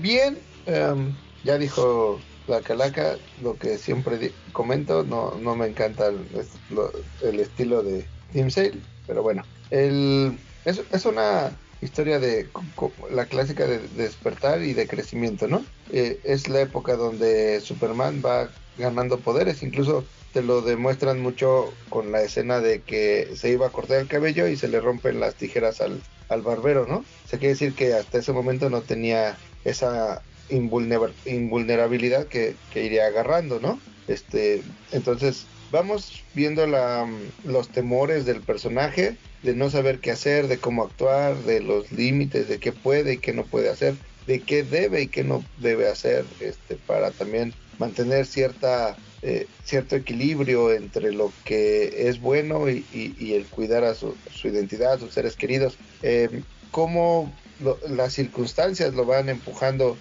a crecer y a entender y a actuar de tal de cierta manera, ¿no? Entonces creo que está muy bien llevada, es una historia eh, contada con mucha nostalgia, este se nota el, narrador que ya mencionaste en primera persona te lo va contando en el pasado, entonces eso hace que sea una historia también muy nostálgica. Y más allá del dibujo de Tim Sale, también creo que es importante mencionar el trabajo de los del colorista o de los coloristas, porque lo- los tonos que le va dando más tirándole a los pasteles. Justo hay una escena también donde ya se casi se están despidiendo Clark y su papá y está un atardecer, ¿no? Que, que hay una serie de, de colores y le pregunta a Clark, ¿no te cansas de esto? Y le dice, no, nunca, ¿no? Y este y es una escena como muy melancólica, muy emotiva, ¿no? Pero también lo, lo, lo hacen, lo ayudan este, los colores, que creo que, que, que no hemos mencionado, que son muy, muy de tono pastel, ¿no? Ujú. Sí, o sea, to- todo eso, como dices, vamos a ver muchas partes donde los colores es, es otro personaje, o sea, el ambiente, y eso ayuda mucho, ¿no? En, en esta historia. Muy bien, correcto. Ujú. Va. Entonces, pues vamos a pasar al número 2, que es el verano, porque el primero fue primavera, este es verano. Y aquí la que narra la historia es Lois Lane, es Luisa. Y aquí empieza, fíjate, me gusta mucho cómo empieza que ya es Superman y ahí detiene un submarino nuclear que de hecho aventó una bomba nuclear a, a, Metrópolis, nada más que Superman la desvía. Y luego saca el submarino y ahí va Lex Luthor de volada a, a meterse porque sabe que, que algo, algo traen. Entonces llega, llega ahí Superman, saca a los terroristas y casualmente ahí tienen a, Lois. Y entonces eh, me gusta mucho este esta secuencia de viñetas que se avienta Team Sale, que, él, que, ya, que ya ven que Team Sale no es tanto así de, de movimiento, ¿ah? Aquí sí me gusta mucho cómo lo hace.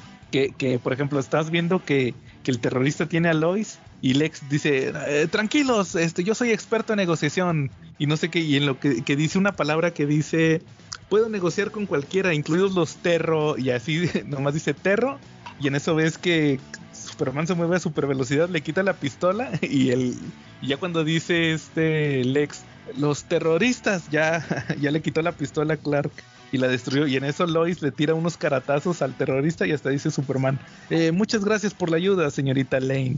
E incluso dice, es, es, esta versión de Superman que, que ya nada más está ninguneando a, a Lex Luthor, que le dice... Luthor, y, si me, y, y, descubrí que el submarino tiene ciertos componentes que, que, fabricas. Si me doy cuenta que tuviste algo que ver, este, lo vas a pagar. Y de hecho se lleva Lois a, Superman se lleva a Lois y le dice, oye, es que tú eres el único que le puede hablar así a, a Lex Luthor y le dice Superman, o sea, ahí te das cuenta que sigue siendo Clark porque le dice, pues ya era hora que alguien se lo dijera. Y, y a mí me da mucha risa aquí porque le dice, porque la narración de Lois, lo que está ella platicando, es que dice que, que a ella se le hizo muy extraño que hubiera un Superman. Que dice, no, es que este, este hombre es ficticio, no puede ser real, porque dice, nosotros no creemos en Santa Claus, dice, este hombre es demasiado perfecto. Y dice, pero él usa capa y solamente hay otra persona que puede usar capa. Y, y, otro personaje que usaba capa, el príncipe encantador, o sea, se refiere a que, o sea, yo lo que entiendo aquí es que menciona, el número uno, o sea, era un ser ficticio con este con esta narración que ella dice que, que, primero pensó que era un ser ficticio como Santa Claus y luego dice el príncipe encantador o sea que dice que es una persona que como que que lo que hace es que ilusiona a las personas o sea esas eran como que las primeras impresiones que tenía Luisa de Superman que no podía ser real y luego este Clark deja a Lois en, en el techo y, ya había mencionado lo de la capa, va, de que a ella le gustaba mucho el príncipe encantador en los cuentos por la capa. Y, y, y no sé si ustedes si notaron que va en el elevador y como que está así como que excitada, ¿no? O sea, como está, ay, ay, debe de ser por la capa, ¿no? O sea, como que, que por eso la aprendía Superman por la capa. No sé si lo notaron ahí en, en esa viñeta. Sí. Uh -huh. Y luego después de eso vemos lo que tú decías, Calaca, que, que sigue el artículo de Lois y empieza a decir que que, que, o sea, sigue cuestionando a Superman, que qué hace este hombre, que dice, qué hace después de que salva a la gente, se va con su familia, se va con sus amigos, tiene alguien que lo está esperando, tiene una esposa, y ahí es donde vemos esta, esta viñeta que tú decías que se repite la viñeta de, de Clark en, en, la cama, pero ahora sí. es, es, en su departamento de Smallville, de hecho está, en, digo, en su departamento de Metrópolis, de hecho está en la misma posición, y como está diciendo, como está diciendo Lois, que dice que, que pues qué hace, ¿verdad? O sea, que si tiene ahí a alguien. Entonces lo que dice, de hecho, eh, menciona Lois, claro, tiene una teoría de que Superman cuando está solo se va a una fortaleza de la soledad. Y ahí vemos que en realidad aquí en este punto la fortaleza de Clark es regresarse a Smallville. De hecho llega ahí con el papá, que le da la bienvenida en una escena muy similar a la, la del atardecer. Le dice, bienvenido a casa, hijo. Está ahí cenando con, con, este, con sus papás, luego va a ver, como que quiere ir a ver a Lana y se da cuenta que, que se fue. Los papás no le quisieron decir. Se, se topa otra vez al, al, al, pastor que le dice, no, mira, la, la mamá, la, perdón, la tía de, de, Lana falleció, Lana se fue, y este, yo nada más vengo aquí como que a cuidar las plantas porque me da cosa que la casa se quedara sola, este, y luego se va con Pete, y van otra vez a la, otra vez que la van a la cafetería, ahí en Smallville, y, y, y de volada empieza, no, este, Clark, te invitamos el, este café va por nuestra cuenta y luego dice que, que, que, Smallville es el único pueblo donde llega el diario El Planeta por, por Clark. Y sí. incluso los, los viejitos del, de ahí de, de, los que están jugando cartas dicen, ah, dice, por eso les decía que me recuerdan mucho al, a los del Príncipe de Nueva York, los, los de la barbería. Sí. Que dicen, y yo, les dije que Clark iba a llegar muy tarde, muy lejos. Y, y dice el otro, tú no dijiste nada, deja que el muchacho se lleve su reconocimiento. Y incluso, incluso este Pete sigue con lo de que quiere un millón de dólares y dice, oye, ¿y cómo es Lex Luthor? Y le dice este Clark, él es como cualquier otra persona, este, se pone los pantalones una pierna a la vez. Y ya vemos este, pues cómo Clark se siente de, pues ahí solitario, ¿no? Es lo que menciona él ahí en esa parte. Que, que, que de hecho dice que antes, él, él cuando llegó a Metrópolis decía, siempre puedo volver a Smallville. Pero ahora que regresa a Smallville también ya lo siente diferente, o sea, Ya cambió. ya, ya cambió. Ya, ya para terminar este número vemos que dice Clar, ah no, dice Lois que hubo un incendio en una fábrica de, de químicos, en un laboratorio, y que dice que casualmente ese, ese laboratorio lo quería comprar Lex y no se lo querían vender. Entonces casualmente hubo un incendio. Entonces llega Superman, pero también este, bueno, ahí menciona Lois que eran como unos drones. Manda unos como robots, pero no, no me quedó muy claro si eran robots o eran eh, pues este pilotos que usan los trajes estos famosos de, Los de Lex. de Luthor. Eh, ¿cómo les de- Fíjate que en, en la serie de, de Supergirl sí les ponían, no, eran los Lexo Suites, creo que se les ponen ahí. Eh, así, así les ponían un, eh, es el nombre oficial de esas armas. Es que era una armadura que usaba Lex Luthor, ¿no? En los cómics. Eh, sí. Y también ya más eh, eh, actuales también usa ese tipo de armadura. Pero creo que sí les decían Lexo Suites en, en la serie de Supergirl. Porque hasta en esa serie, no sé si les platiqué que en, en la serie llegó a salir hasta la mamá del ex Luthor y usaba esa armadura. toda, toda la familia usaba esa armadura. Entonces, este llega y, y este Clark se enoja, de hecho manda a volar a los robots porque ya habían dicho, este, todos los civiles fueron evacuados y nada, allá viene todavía una, una científica. Clark la salva y, y Lois la llega a entrevistar y le dice, ¿qué opina de que Superman la hubiera salvado? Y ahí dice, no, o sea, el encabezado que, que tuvo Lois, de él, él, es mi ángel. O sea, eso fue el, el encabezado. Como la chavita, esta se obsesiona con Clark, con Superman más bien, y llega Lex, Lex se, como que encuentra una ventana de oportunidad y la va a visitar y le dice, oiga, esto, quiero hablar con usted, este, creo que podemos cola- colaborar para ayudar a Superman. Y, y ahí te das cuenta en la última página que la chavita ya está obsesionada, o sea, la científica. Tiene recortes, tiene fotos, tiene veladoras, o sea, como que se obsesiona ahí con, con Superman. ¿Qué, qué les pareció a ustedes este segundo número de For All Seasons? Y, igual que el, que el número anterior, este, a mí me gustan mucho los, los splash pads que se, que se avienta este Team Sale, aunque están así muy sencillones, simplones, pero me, gusta mucho cómo representa Superman ahí esos, esas viñetas dobles donde se ve Superman ahí en el espacio viendo la Tierra y, o volando pues, sobre Metrópolis, que ya lo habíamos visto este, desde el número anterior, y la presentación de personajes, los personajes secundarios importantes de que Lois, Lois Lane y el por ahí sale de repente este un poquito de Perry White o Jimmy Olsen ahí asomándose. Y pues Lex Luthor no que ya por fin entra en, en acción su la, este la- las broncas que va a tener con él siempre a partir de, de este momento en, en toda su historia no y ya te empiezan a plantar semillitas lo que dices de la de la chava esta que rescata la química que va a tener un Ujú. papel importante en el siguiente episodio este eh, eh, eso que te muestran de que cómo se siente Clark de, eh, de que ya estaba en un lugar nuevo y, y quiere regresar a su a su lugar de origen y también lo encuentra diferente ¿no? este también me, me, me gustó mucho este eh, este episodio también lo siento que sí va escalando eh, de episodio a episodio Ujú. ¿Tú, Charlie? Eh, fíjate que, bueno, em- me gustaría empezar con el epílogo del capítulo anterior, donde nos presentan a Luis Lane, ¿no? Luis Lane nos las presentan como una mujer, pues, de ciudad, cosmopolita, que sabe moverse muy bien en un mundo de hombres y ver, ¿no? Vemos cómo, cómo Clark llega al planeta y ya como que se quiere acercar a ella y pues un día le invita a cenar y Luis le invita, pero unas suavicremas, porque le dice que se ve con Luthor, ¿no? Que tiene una cita con Luthor. Entonces, pues vemos aquí cómo, cómo Superman de repente sí anda ahí stalkeándola, porque cuando la van a dejar después de la cita a Luis Lane, este Luthor todo caballero la baja del carro, la acomoda el abrigo y le dice que si siguen. Y vemos cómo ella, antes de cortarlo, este, pasa una ráfaga y se lleva su sombrero de Luthor y ella dice, ah, no, pues tienes que alcanzar tu sombrero. Entonces, pues ahí vemos que ya el buen Super estaba iniciando el principio de la stalkeada, ¿no? Aún antes de que se diera ese verbo. Luego de ahí, este, pues ya vemos cómo llega a Metrópolis y ya, y ya está perfectamente adaptado, ¿no? Superman, eh, cómo detiene un ataque de un misil nuclear de un submarino y en el submarino, pues fiel a la tradición de meterse en problemas para conseguir una historia, va Luis Lane, ¿no? Digo, eso es una constante de ella en muchas historias. Podemos ver que incluso en una película de Superman de las de Christopher Reeve, este Luis Lane, con tal de que Superman la salve, se mete un carro, lo cierra y se deja caer un río, ¿no? Para que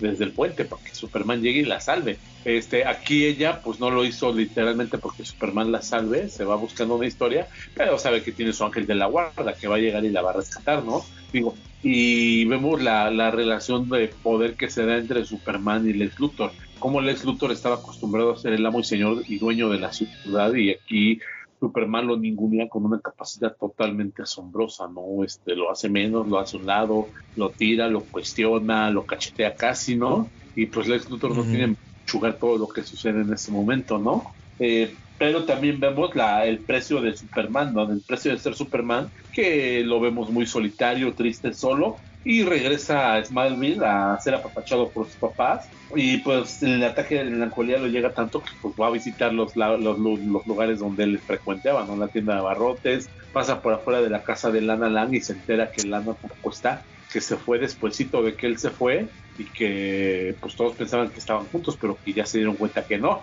Este, incluso se lo dice eso el reverendo, ¿no? Que pensaban que andaban juntos y Lana por ahí anda desde ubicaciones misteriosas mandándole a Pete postales, pero no le pone la ubicación de ella, no le pone el remitente para que pues no la puedan ubicar. Por alguna razón ella está viajando, pero pues no no, no, no quiere que la encuentren, ¿no? Eso es así como que de pensarse, ¿no? ¿Qué está pasando ahí, ¿no? Así es, Charlie.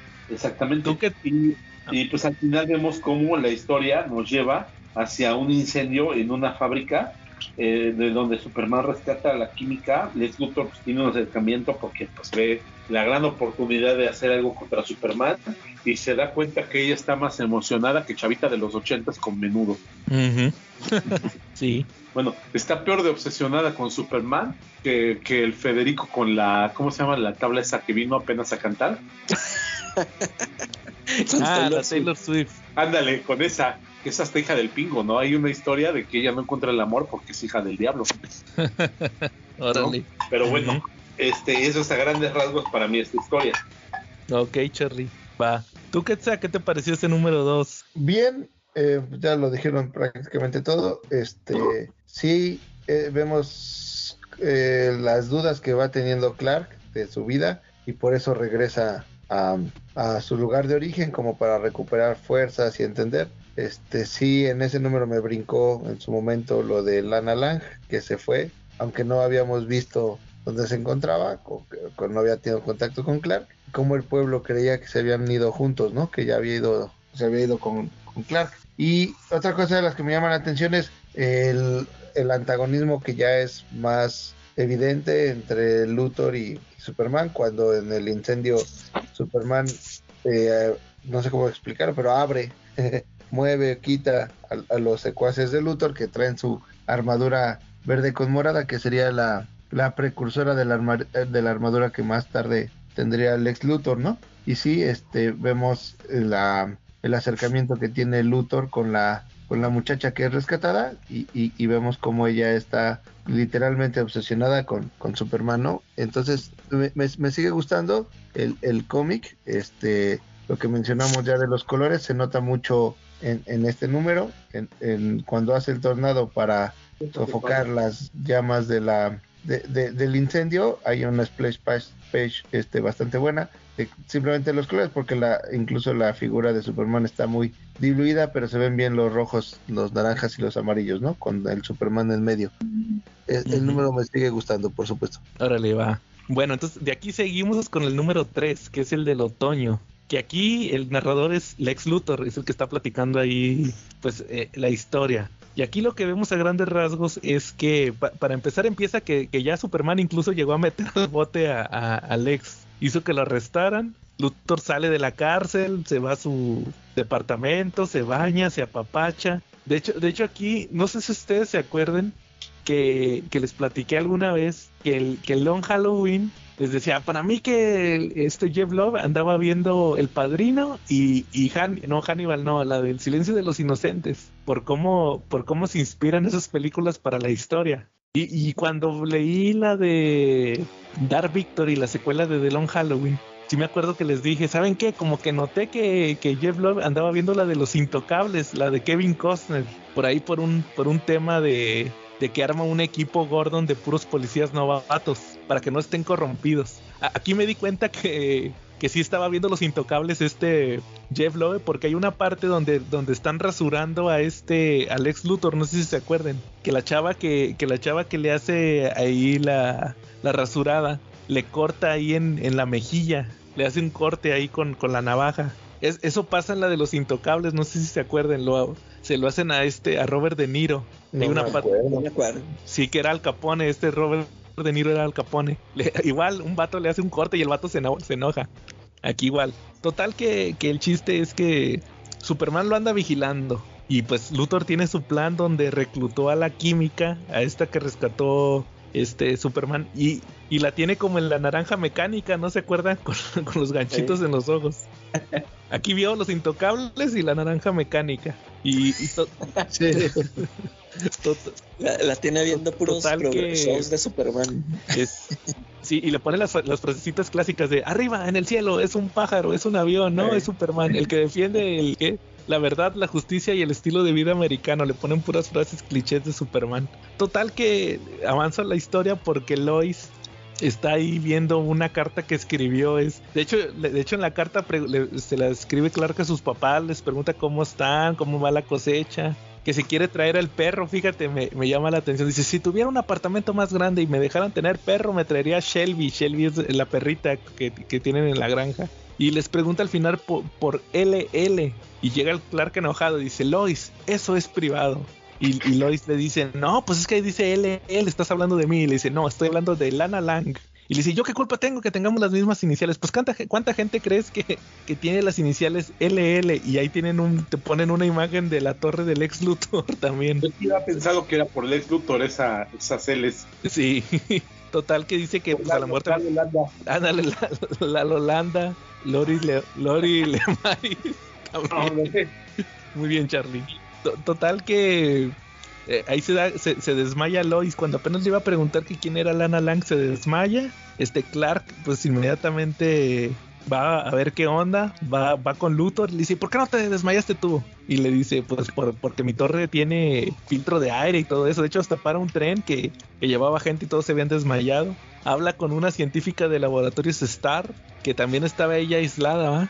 Y le dice, no, necesitarías encontrar al, al, al paciente cero, ¿va? Entonces por eso va a buscar a Luthor, le dice que si algo tu- tuvo que ver, eh, y de hecho Luthor le dice, ¿y cómo no sabes que a lo mejor fu- fuiste tú con tu... Pues tú eres un extraterrestre, ¿va? ¿Qué tal si tú trajiste algo? Total que ahí le presenta a Toxin, que es esta chava, la científica que dice, no, que ella ahora te va a ayudar y mira, tiene una cura. Total que Clark se la lleva volando y ella va esparciendo la cura, ya todo el mundo se pues reacciona, Lois se despierta, pero luego ya la, la chava se desmaya y, agoniza y hasta Lex le dice, mira, ay, qué lástima, está agonizando por la misma enfermedad que ella ayudó a curar. Entonces como que ahí le empieza a decir, dicen que puedes cambiar el curso de poderosos ríos, pero tu entendimiento de lo frágil que es la condición humana es tan pequeño. Lo fácil que una vida puede, eh, no, dice, lo fácil que una vida, toda la vida puede perderse. Ser el hombre más poderoso del mundo no significa nada si estás solo. Nadie sabe eso mejor que yo. Y pues de hecho le dice, eh, regresa donde sea que haya salido antes de que nos falles a todos. O sea, ahí hace dudar a, a- a Clark otra vez con lo de pude haber hecho más. Y, y termina el número con que Clark se regresa a Smallville, le dice a sus papás que me voy a quedar aquí por un tiempo. ¿ah? ¿Qué les pareció? A mí se me hizo este el número más flojo. A mí, a mí, eso de que la chava se vuelve villana y luego se la lleva a Clark volando y luego, luego de repente, ¿qué crees? Que se murió porque pues ya no soportó la, ya no soportó la, la carga, ¿verdad? De, de, la toxina. Como que se me hizo así, como que no le, no le entendí o, o, no sé qué les pareció a ustedes. Yo te iba a decir que es el número que más me gusta. Neta.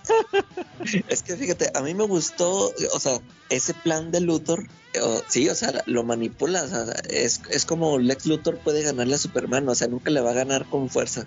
Lo hace dudar, lo hace creer que él es el malo, o sea, se aprovecha de su inocencia y vemos que es un Superman que está iniciando y lo hace dudar. Yo, yo ahí, por ejemplo, bueno, este, ahí se nota lo inocente, claro, porque yo cuando veo a la morra esta disfrazada como superheroína, y, y tú como Superman de, de, pues este ya lo tenían todo planeado, ¿no? ¿Por qué viene esta como sí. superhéroe? O sea, ya, ya se ve que ahí, eh, sí, ya, ya tienen todo planeado. Pero sí, o sea, lo hace dudar, o sea, hasta de eso de, de, de, que al principio le dice, pues a lo mejor tú fuiste el que trajiste este virus, nomás tú no eres el único. O sea, todos se, todos se desmayaron, menos los que estábamos protegidos y tú andas ahí como si nada. Y mandan acá a la chava y como que también le hace, de, le, eso es lo que le hace creer, ¿no? De que pues estuvo ahí a tu lado, o sea, ella, ella puso la cura, le dio la cura a, a, los demás, pero como que se infectó porque pues estuvo cerca de ti. O sea, tú fuiste la, el que lo mató, o sea, la, el que la mató. Eh, eso me gusta, o sea, cómo lo hace dudar a Clark, se aprovecha de, él, o sea, en su primera enfrentamiento, en su, en su, primera batalla de este de esta continuidad, este así logra derrotarlo, o sea, sacarlo del juego, ¿no? A, a mí por eso se me hizo muy muy bueno, o sea, porque me gustó eso de que eh, en el momento en que está Clark con Lois en, en, un día normal y de repente que se desmayan todos, o sea, que toda la ciudad eh, empieza ahí a, caer, o sea, se, se, me hizo muy, muy chida esa, esa secuencia, o sea, yo me la imaginaba así como en una película y me hubiera gustado verlo, esa, esa secuencia, yo sí lo sentí como que si fuera el clímax, de que ya por fin algo de acción, aunque hayamos visto a Superman acá salvar de, de algún accidente a alguna gente, pero este, este momento se me hizo muy chido. A mí, a mí no me gusta lo de la chava, nada más eso, o sea, de que de repente sale como villana, eso es lo que no me pareció, o sea, no lo entendí. Y luego, ¿qué crees que, ay, pobrecita, pues curó a todos, pero no se pudo curar? O sea, eso fue lo, ese es como que el eslabón débil que yo le veo. ¿Tú, Charlie? Sí, es que, es que no salió como villana, se supone que era, andaba como superheroína, ¿no? O sea, de que quería ser la compañera de Superman. Bueno, yo creo que, que aquí la historia nos presenta algo, digo, hay hombres que enamoran mujeres, ¿no? Hay quien está contento con una sola mujer, quien enamora muchas, quien va por una cantante, por una actriz, pero Lex Luthor no enamoraba mujeres, él enamoraba la ciudad, ¿no? Aquí la historia gira alrededor del ex Luthor y su historia de su gran amor, que es Metrópolis. Él no ama a nadie más que, más que a él mismo y se siente feliz cortejando una ciudad, porque su ego monumental le dice que, que él no va a enamorar a una mujer, que él tiene que enamorar a una ciudad. Entonces, pues a lo largo de la historia nos cuenta cómo de repente llegó una historia a una ciudad que era un pueblito así como Ecatepec y lo volvió Santa Fe, ¿no? O sea, lo volvió totalmente, totalmente moderno, lleno de edificios de primer mundo y no era así, ¿no? Eh, esa es, esa es la. Pero el inicio nos dice cuando Lex Luthor está arrestado. Y yo me quedé con una duda porque no me acuerdo por qué lo arrestaron a Luthor. Si alguno de ustedes me dice por qué lo arrestaron, por qué lo arrestaron pues estaría chido.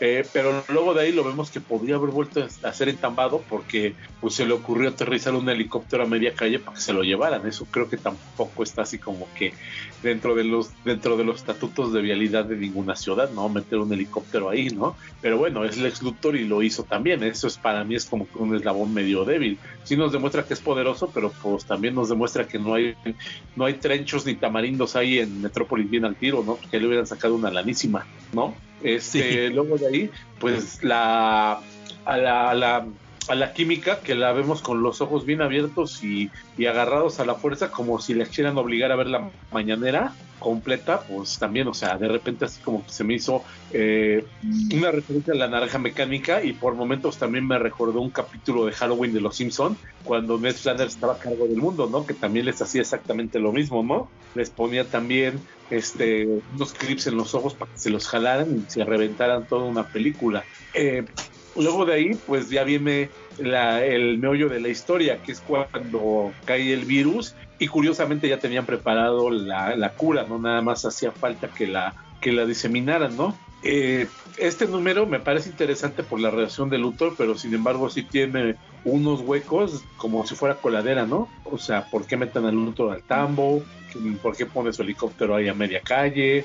¿No? ¿Por qué Luthor... Lo, de Luthor, lo de que lo meten en la cárcel a Luthor sí lo mencionan ahí, nada más que no estoy seguro si fue por lo que, lo que dijo Joe, que esto que se lo que se encendió la donde trabajaba la chava de la química esta este no sé si fue por eso que sí resultó este ahí sospechoso porque el mismo Luthor le dice a Superman ahorita estoy ahorita tengo estas este acusaciones eh, pero voy a eh, o sea en un ratito las voy a arreglar y eso se va, va a quedar en el olvido. O sea creo que sí sí mencionan por ahí porque había sido arrestado. Y y qué era lo otro lo de ah ¿Por qué, ¿Por qué puede estacionar un helicóptero a media calle? A ver, hijo, Este, tú pon tu carro en doble, pues, por doble, doble carril y Por- pregúntame. Pues por lo que habías mencionado tú, ¿no? Que era influyente, o sea, que era el, el, o sea, el que le trajo la tecnología a Metrópolis y era el querido por todo el mundo. Antes sí podía hacer todo, hasta que llegó Superman y ya, ya no era el favorito de la ciudad, ¿no? O sea, pero sí, sí podía darse esos lujos porque pues era el, el niño favorito de la ciudad. Oye, pues si hasta se metió a la base, ¿no te acuerdas cuando Superman trae el, el submarino? Le Ah, dice sí, el, el- el guardia. "¿Para qué? ¿Qué- ¿Tú qué, tú qué estás haciendo aquí?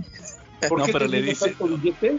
¿Por qué teniendo tanto billete agarra esa manera tan tan rara de hipnotizar a la gente? O sea, de Pues porque puede, playos, ¿dónde? porque puede, Charlie. Bueno, está bien, está bien, entonces no, dejémoslo en que no fue mi número más favorito. Ándale. ¿Tú, Quetzal? Sí. Sí, eh, pues definitivamente eh, vemos la amenaza que es Lex Luthor, cómo va creciendo y, y cómo el plan que elabora sí es como mucho más amenazante que los anteriores. Entonces creo que en este capítulo en particular veo que el que tiene el santo más alto es Lex Luthor en cuanto a, a- al personaje, ¿no? Además me sigue gustando, este sí es eh, pues bastante buena la historia y el y, y- y te va trayendo también, o sea, porque pues hay la trama principal y algunas ya subtramitas, ¿no? Ujú. Va. Bueno, entonces en ese caso, pues como ven si pasamos ya al último número, al 4, al invierno, como mencionan aquí, que de hecho empieza justamente cuando Clark se regresa a Smallville. Ya, eh, por, eso les decía yo hace rato que era como complementario al mano vestil, porque de hecho ya cuando regresa este, cuando regresa Clark, ya está esta, esta lana ahí, ni te explican por qué llegó, ¿no? O sea, ni siquiera te dicen nada, nomás ya está ahí lana, están ahí conviviendo. Pero por ejemplo, me, me da mucha risa que empieza el número otra vez con el chavito que, que está ahí en la ventana, en la ventana del edificio. Y está otra vez, eh, está jugando como que béisbol, está aventando bolas de nieve y se va a caer otra vez y, y se le aparece uno de estos robots del Lex Luthor y dice, ciudadano, permanezca dentro de su casa. Lex Corp este, se preocupa por su bienestar. Y me llama mucho la atención, no lo había notado, que había un letrero, habían puesto un letrero en, en Metrópolis que decía, bienvenidos a Metrópolis, la casa de Superman. Y en ese momento que el robot le está diciendo al, al niño, hay unos helicópteros que están cambiando el letrero. Ya no dice lo de bienvenido a Metrópolis, casa de Superman, dice LexCorp, está para ustedes, siempre.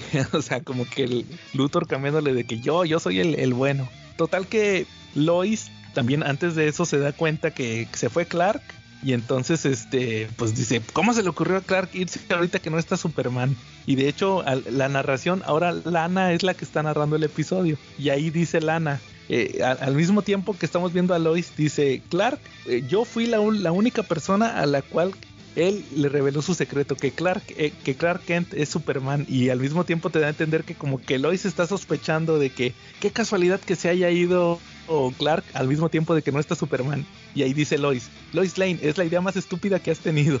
O sea, eso de que Clark no es Superman. Total que ahora sí ya vemos que, Clark está con Lana, no explica nada, ni por qué se regresó, ni nada, o sea, ya está ahí. Y ves la narración de, de Lana donde está explicando todo eso mismo, de cómo ella se ilusionó, que pensó que se iba a casar con Clark y que ella le reveló su secreto. Entonces todo lo que ella vivió, todas las dudas que, que ahora ella tuvo. Vemos cómo van otra vez a, la- a la misma, a la tienda de abarrotes, este, se sientan ahí con Pete. De hecho, hasta le dicen a Pete de que, oye, ya no vas a creer el millón de dólares. Y dice, no, ya maduré, ya me di cuenta que pues, de hecho él es el que se siente menos porque dice que Clark se Él fue se y triunfó. Y esta Lana se fue y triunfó y yo, yo me quedé y yo no soy nadie.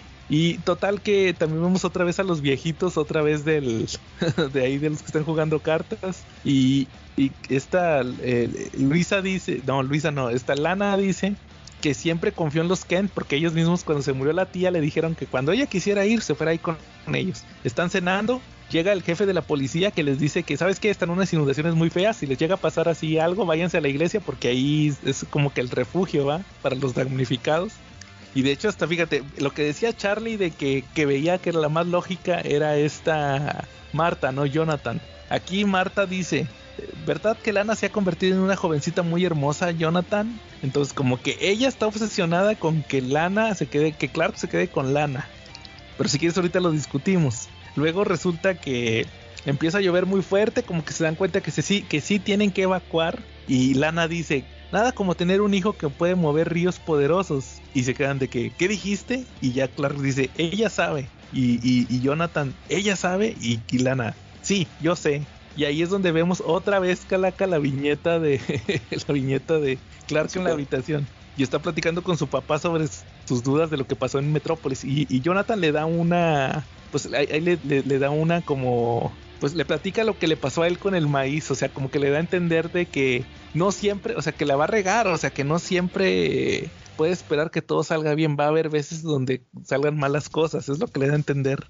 Y luego, Charlie, vemos ahí que dice el Marta me alegra tanto que Clark compartiera su secreto contigo. Y dice, suele pasar que la mujer correcta puede ayudar al hombre correcto a encontrar las respuestas que busca. O sea, es, Marta está obsesionada que Clark se quede con Lana. O sea, ella ni siquiera piensa en que Clark pueda tener algo con Luisa. Y luego le dice Lana, no sé si una chica de Smallville tiene muchas respuestas para un Superman. Y, y, Marta le dice, Clark, tú, entre toda la gente deberías saber que con o sin la capa y con una gran S en el pecho sigue siendo nuestro Clark.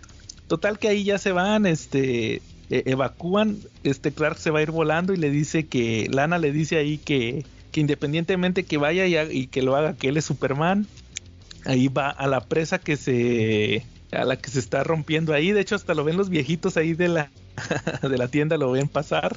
Y Clark pues ahí trata de detener la inundación, igual este se van Marta, Jonathan y Lana en la camioneta, pero se les ahí destruye el puente, Clark lo salva, incluso este el, eh, salva primero a la mamá y a, Lana, el papá se lo lleva el agua y lo salva y luego también hasta el bueno el perrito no se hizo nada, el perrito se salvó, ya se va el eh, con el reverendo, ya se da cuenta que eh, pues que hubo daños, pero que afortunadamente por Superman sí pudieron salvarlo y que pues que ahí que independientemente pues ahí pueden tienen que estar agradecidos porque están a salvo. Total que ahí ya dice Lana que Clark se regresa a, Metrópolis y ahí vemos por tercera vez al chavito. Bueno, primero va al diario El Planeta y este y, Perry dice, ah, Clark, excelente, mira, te fuiste de vacaciones y me trajiste una primera plana de Superman de que salvó un pueblo de una inundación. Y ya, ahora sí, se termina el número de que otra vez el chavito está jugando en la orilla y se va a caer por perseguir un gato. No lo puede salvar el robot y lo salva este Superman. Y le dice, oye, que no nos habíamos visto antes. Y le dice el chavito, sí, te, sí, te acordaste de mí. Y le dice, me llamo Trevor. Y todos me dicen Trev. Y le dice este Superman, gusto en conocerte, Trev. A mí la gente me dice Superman. Y ya según le dice que... Eh, ah, y le dice al robot, dile a Luthor que ya regresé. Y pues el ex se enoja porque al final su plan no, no funcionó, independientemente no quebró a Superman, sí se regresó. Y al final el, el cómic termina con cuando dice Lana, en cuanto a mí, voy a quedarme en Smallville con algunas nuevas esperanzas, sueños y plegarias. Y tal vez le llame a Pete Ross, o sea, como que le va a dar una oportunidad a ese güey. Oye, pero no entendí, eh, según yo, el tomo termina con la anécdota que cuentan, o sea, de de Superman cuando va, es la noche de graduación. La graduación. Ajá. No, esa es una historia extra. Ah, ok, porque dice el fin. Yo pensé que era, eh, como no tiene título, en el tomo al menos en español, yo pensé que era parte de la misma historia y que concluía con esa, con ese extra. Sí, fíjate que algo... Esa historia salió en, un, en una antología que se llamó Solo. Ajá. Lo, lo- lo que yo iba a comentar era que este algo que se me olvidó mencionar es que cuando tú dijiste al principio que compraste la edición de Smash, algo que se me olvidó mencionar es que la edición que sacó Smash es la edición más completa que existe porque es la equivalente al Absolute. Trae todas las historias extras que, que, no, que no traía. O sea, el Superman for All Season se acaba ahí en lo que dije, donde Superman salva al, al niño de volverse a caer por tercera vez. O sea, eh, ahí ter- si tú hubieras comprado un TPB normal, ahí terminaba la historia, pero esta edición trae las historias extra, que es la de la graduación, la del amiguito de Clark y la de donde conoce a Batman, o a, o a Bruce Wayne más bien. Esas son Sí, o historias sea extras. esas, esas no son, esas no son historias de, de Superman for All Seasons, sino que son historias que hicieron Jeff Levy y Tim Sale también. Ah, Con Superman, sí, Eh. pero, pero, pero dentro de, ajá. Pues, si quieres ahorita las platicamos, ¿qué, ¿qué te pareció a ti, Calaca, ese último número? A mí este fue el que me pareció más flojo, este porque ¿Neta?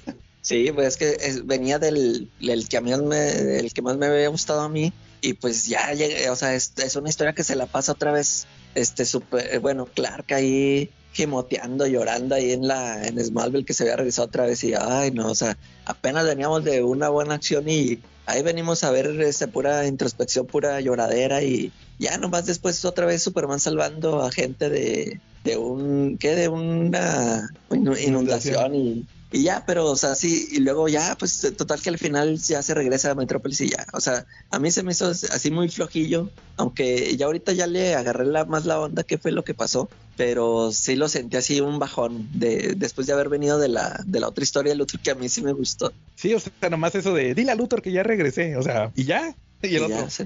oh, maldita sea, algún día, y ya. O sea, esa fue la gran resolución. ¿Tú, Charlie, qué te pareció? Ah, perdón. Fíjate dale, que Calaca. yo lo, lo que me pude dar cuenta es que a lo largo de los cuatro números, Lex Luthor no conoció a Ma Evans porque poco a poco se le fue cayendo el cabello. Ándale.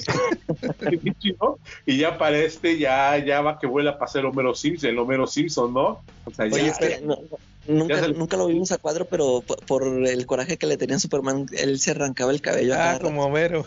Eh, Oye, pero no, el Homero cuando iba a tener hijos, nada más que este cuando Superman le ganaba algo, se arrancaba el pelo a mechones.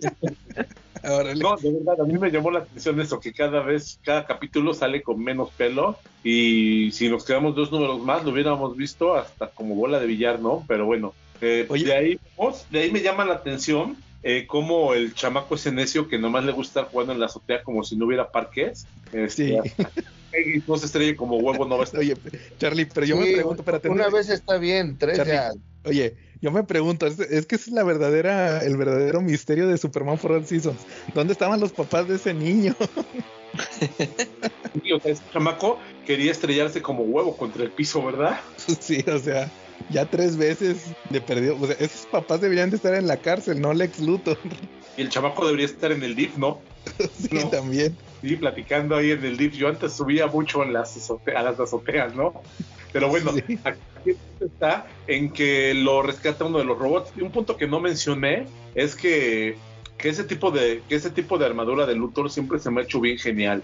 El origen de la armadura de Luthor está desde los capítulos de superpoderes de los ochen- de los principios de los 80 finales de los 70 incluso eh, en lo del 83 creo eh, saca- sacó Mattel, no sé si fue Mattel, corríjame, una línea de, de figuras de acción de los superpoderes, creo que fue Kenner, para competir Sí. contra...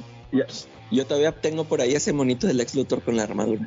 Sí, Órale. y una armadura padrísima, la verdad me llama mucho la atención esa O armadura. sea, es- es- a esos monitos le- les apretaba las piernas y movía los brazos. Exactamente. Ah, órale. Excepto el Flash, porque él apretaba los brazos y movía las piernas. Las piernas.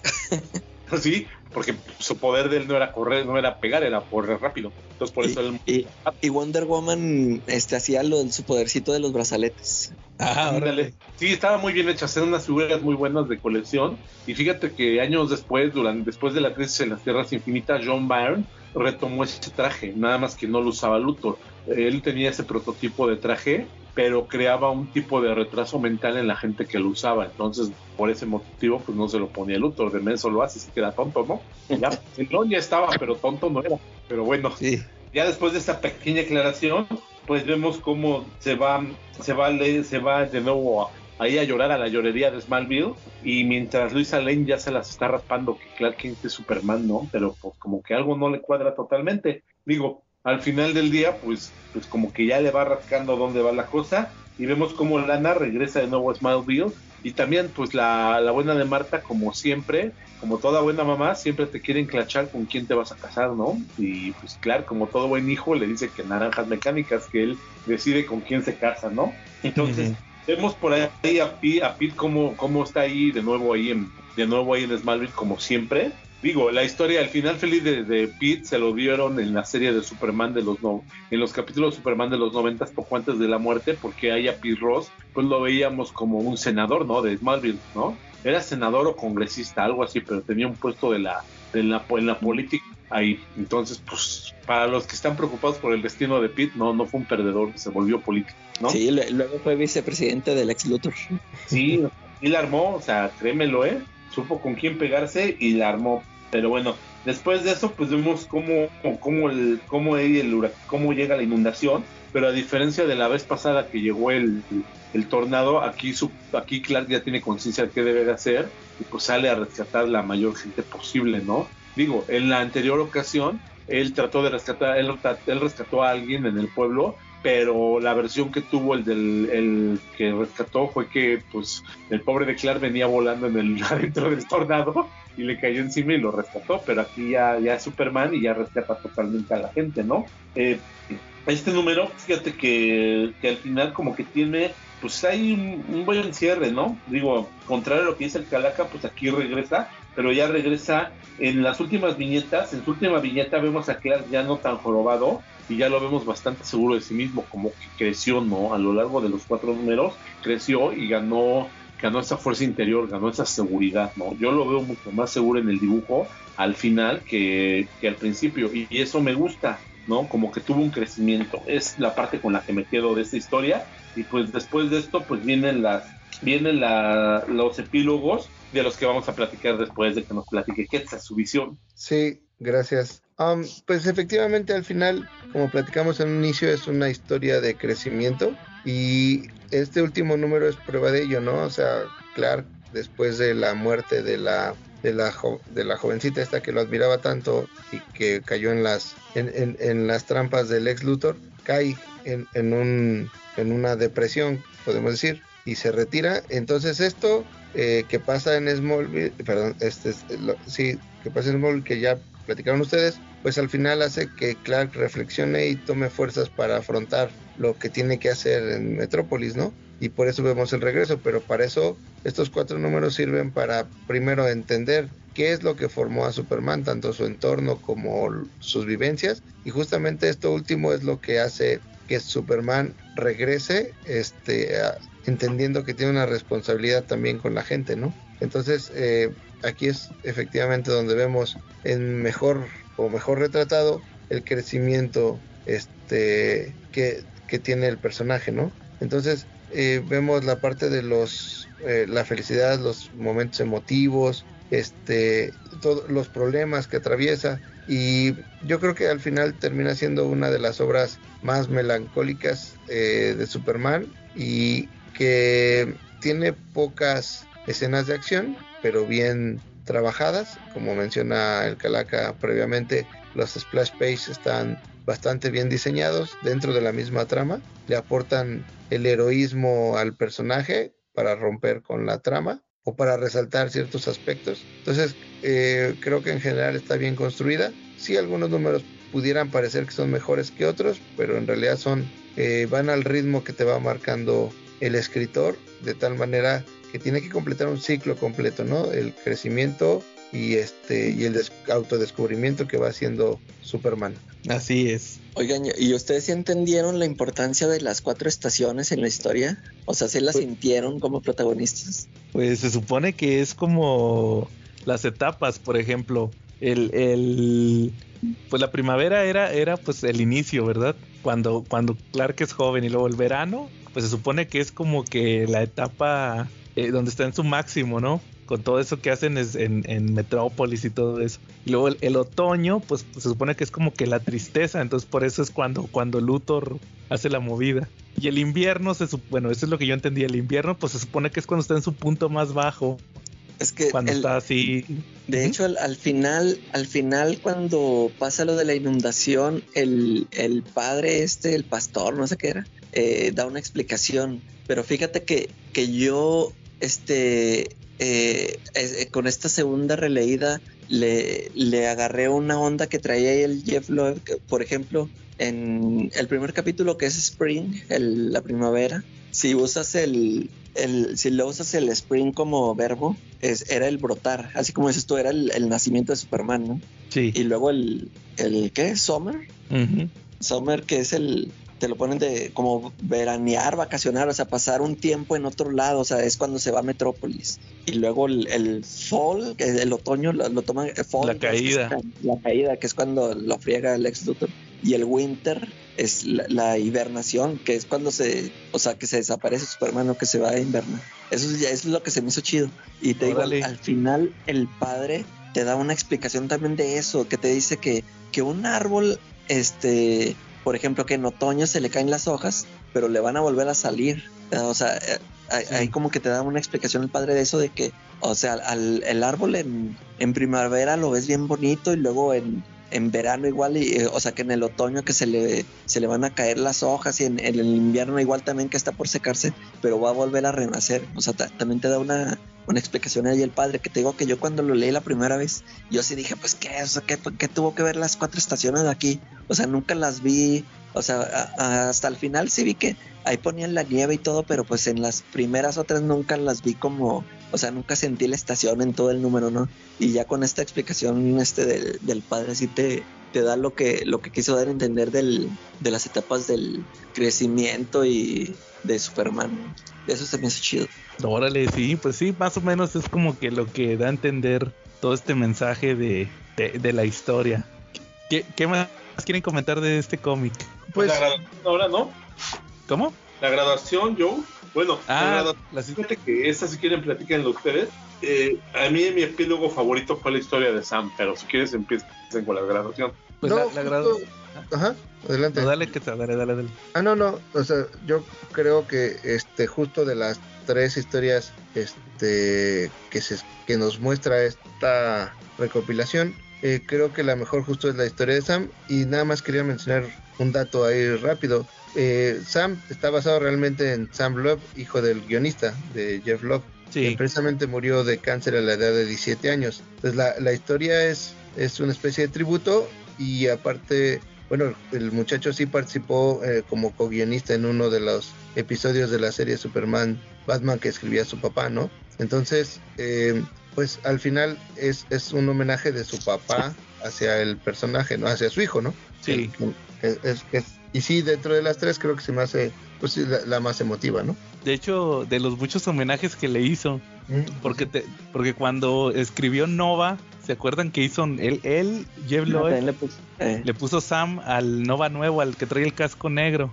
Al pequeñín. Al chavito, sí. que era de los, Sí, que era de los Champions. Le puso Sam. Pues también fue por lo mismo de, de pues estos homenajes, ¿verdad? Que hizo. Sí, esa, esa historia, pues si quieres empezamos con la de la, así rápido, la de la graduación, pues es pues la anécdota, ¿no? De, de la graduación entre, entre Lana y, Clark, que él se detuvo a ayudar a una viejita que, la típica viejita del barrio, va, la refunfuñona, y terminó con el traje, el, el smoking todo lleno de lodo, pero pues de volada se fue y, y, se lavó, ¿verdad? Con, con, la lluvia y todo, se quitó ahí el, el lodo y ya llegó con lana. O sea, es nada más una anécdota que cuenta Marta Kent. Pero luego está la historia de Sam, que es de un amigo de Clark, que según lo hacía reír, dice mucho el narrador que es Jonathan, que lo hacía reír. Y luego un día Clark se dio cuenta que traía muletas, el chavito le dijo que es, es que me caí jugando fútbol. Pero Clark usando su visión le vio que tenía ahí algo en la pierna, va un tumor. Y pues ya al final le explica que pues que sí, que tiene, que tenía cáncer y y pues un día el chavito ya pues le dijeron que ya había fallecido, entonces este eh, te dan a entender en esa historia que como que le quieren dar la importancia de que lo que vivió Clark ahí, de que no pudo hacer nada, porque es la realidad, no podía hacer nada, fue lo que le, parte de lo que le inspiró a ser Superman. Y pues obviamente como dices, está, está basada en la historia del hijo de Jeff Loeb. Y la última es una de dos páginas, o como tres o cuatro páginas, que es que eh, Clark y Pete cuando eran niños estaban jugando béisbol y vieron un, un coche que se descompuso y era el de Bruce Wayne. Y al final dicen, ay, este, eh, o sea, al final dicen que, que a ellos les hubiera gustado a- invitar al chavito, pero quién sabe si hubiera jugado. Y, y el Bruce dice, me hubiera gustado que esos niños me invitaran a jugar, pero yo ya no estaba para juegos y no sé qué, ya, ya había pasado mucho, eh, o sea, hace mucho tiempo había pasado esa época para mí, o sea, desde que se habían muerto los papás. ¿Qué les parecieron a ustedes esas historias? O sea, fuera de lo que ya comentamos de, de lo de este, de la de Sam, ¿sí se les hacen buenas o...? o- Sí se me hacen muy buenas, pero fíjate que la de Sam nada más tiene por ahí un, un loop, algo, un, o algún comentario que salta la continuidad y que te deja rascándote la cabeza si lo razonas. Ah, lo, lo de la visión. No, cuando se le cae el cabello y que llega a ver a Clark y le dice, oye, este, ¿por qué, te, ¿por qué estás con ese corte de cabello? Y el Sam le dice que ya está peloncito, le dice, es mi estilo a la Lex Luthor. Ah, ah, sí es cierto. O sea, ver, todavía no- eso. y Lex Luthor todavía no perdía el cabello, lo perdió hasta que Superman le aventó, le, se le hizo como 50 mil veces y Lex Luthor se jaló el cabello como 50 mil veces, ¿no? Es cierto. Oye, y también lo de la visión. Se supone que Clark no tenía visión eh, así de rayos X y todo, porque fue hasta que le cortaron el pelo. Cuando le cortan el pelo, que rompen las tijeras, también había visto a través de la pared. Es que, es no te digo que esas historias, esas historias no están en la misma continuidad de Superman for All Seasons, son historias que escribió ah, aparte bueno. así, por eso no, como que no toma en cuenta el... También por eso Sí. lo del ex Luthor. Es cierto. Pero bueno, la de la graduación, sí, esa sí. Sí, esa sí, porque es, eh, de hecho es- esa la sacó, eh, bueno, esa yo me acuerdo que en mi, yo, yo tengo el TPB donde pues el, el primer TPB que salió donde ahí no incluye nada extra. Y, y al inicio vienen esos dibujitos de, de fotos y, y, y venía ese dibujillo de donde está Clark La- con Lana y, la y grabación. entonces sí de la grabación y entonces muchos años después que salió esa antología que se llama Solo ya vi que le hizo una historia basada en ese dibujito de la fotografía y ya dije ah ahí este o sea quiso contar una historia sobre esa esa foto que había puesto Tim en el en el inicio del TPB Ujú. Va. ¿Tú, ah, ¿tú Quetzal? Aparte de la de Sam. No, Y, ay, por ejemplo, yo, yo la de Sam ni la he leído. es que esa salió en un número de Superman Batman. Ajá.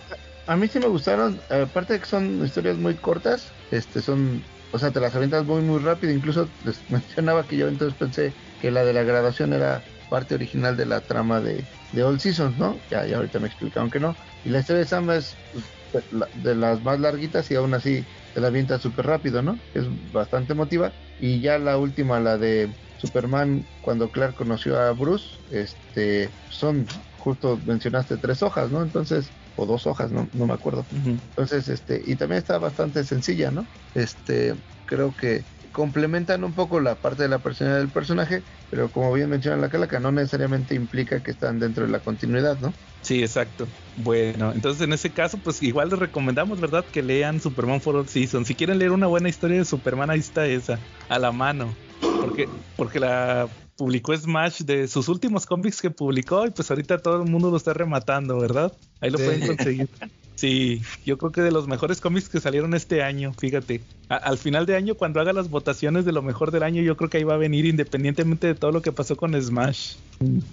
Bueno, ¿a- a- ¿algo más que quieran agregar o cómo ven si terminamos por esta semana? No, adelante. Este, no, por mí está bien. ¿Tú qué tus tus redes para acuérdate para que te sigan? Sí, muchas gracias. Este, les recuerdo a todos que me pueden seguir en la página de Facebook de cómics, libros, cosas, geeks y más, donde van a encontrar una buena cantidad de, de memes, algunas noticias, un par de reseñas, y ahí los podemos encontrar, este, o pueden encontrar lo- las cosas que vamos subiendo. Ojalá les guste, me encuentran muy fácil en, en Facebook.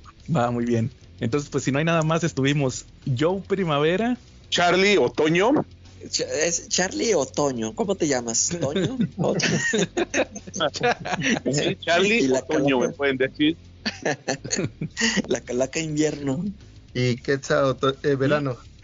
y nos vemos la próxima semana.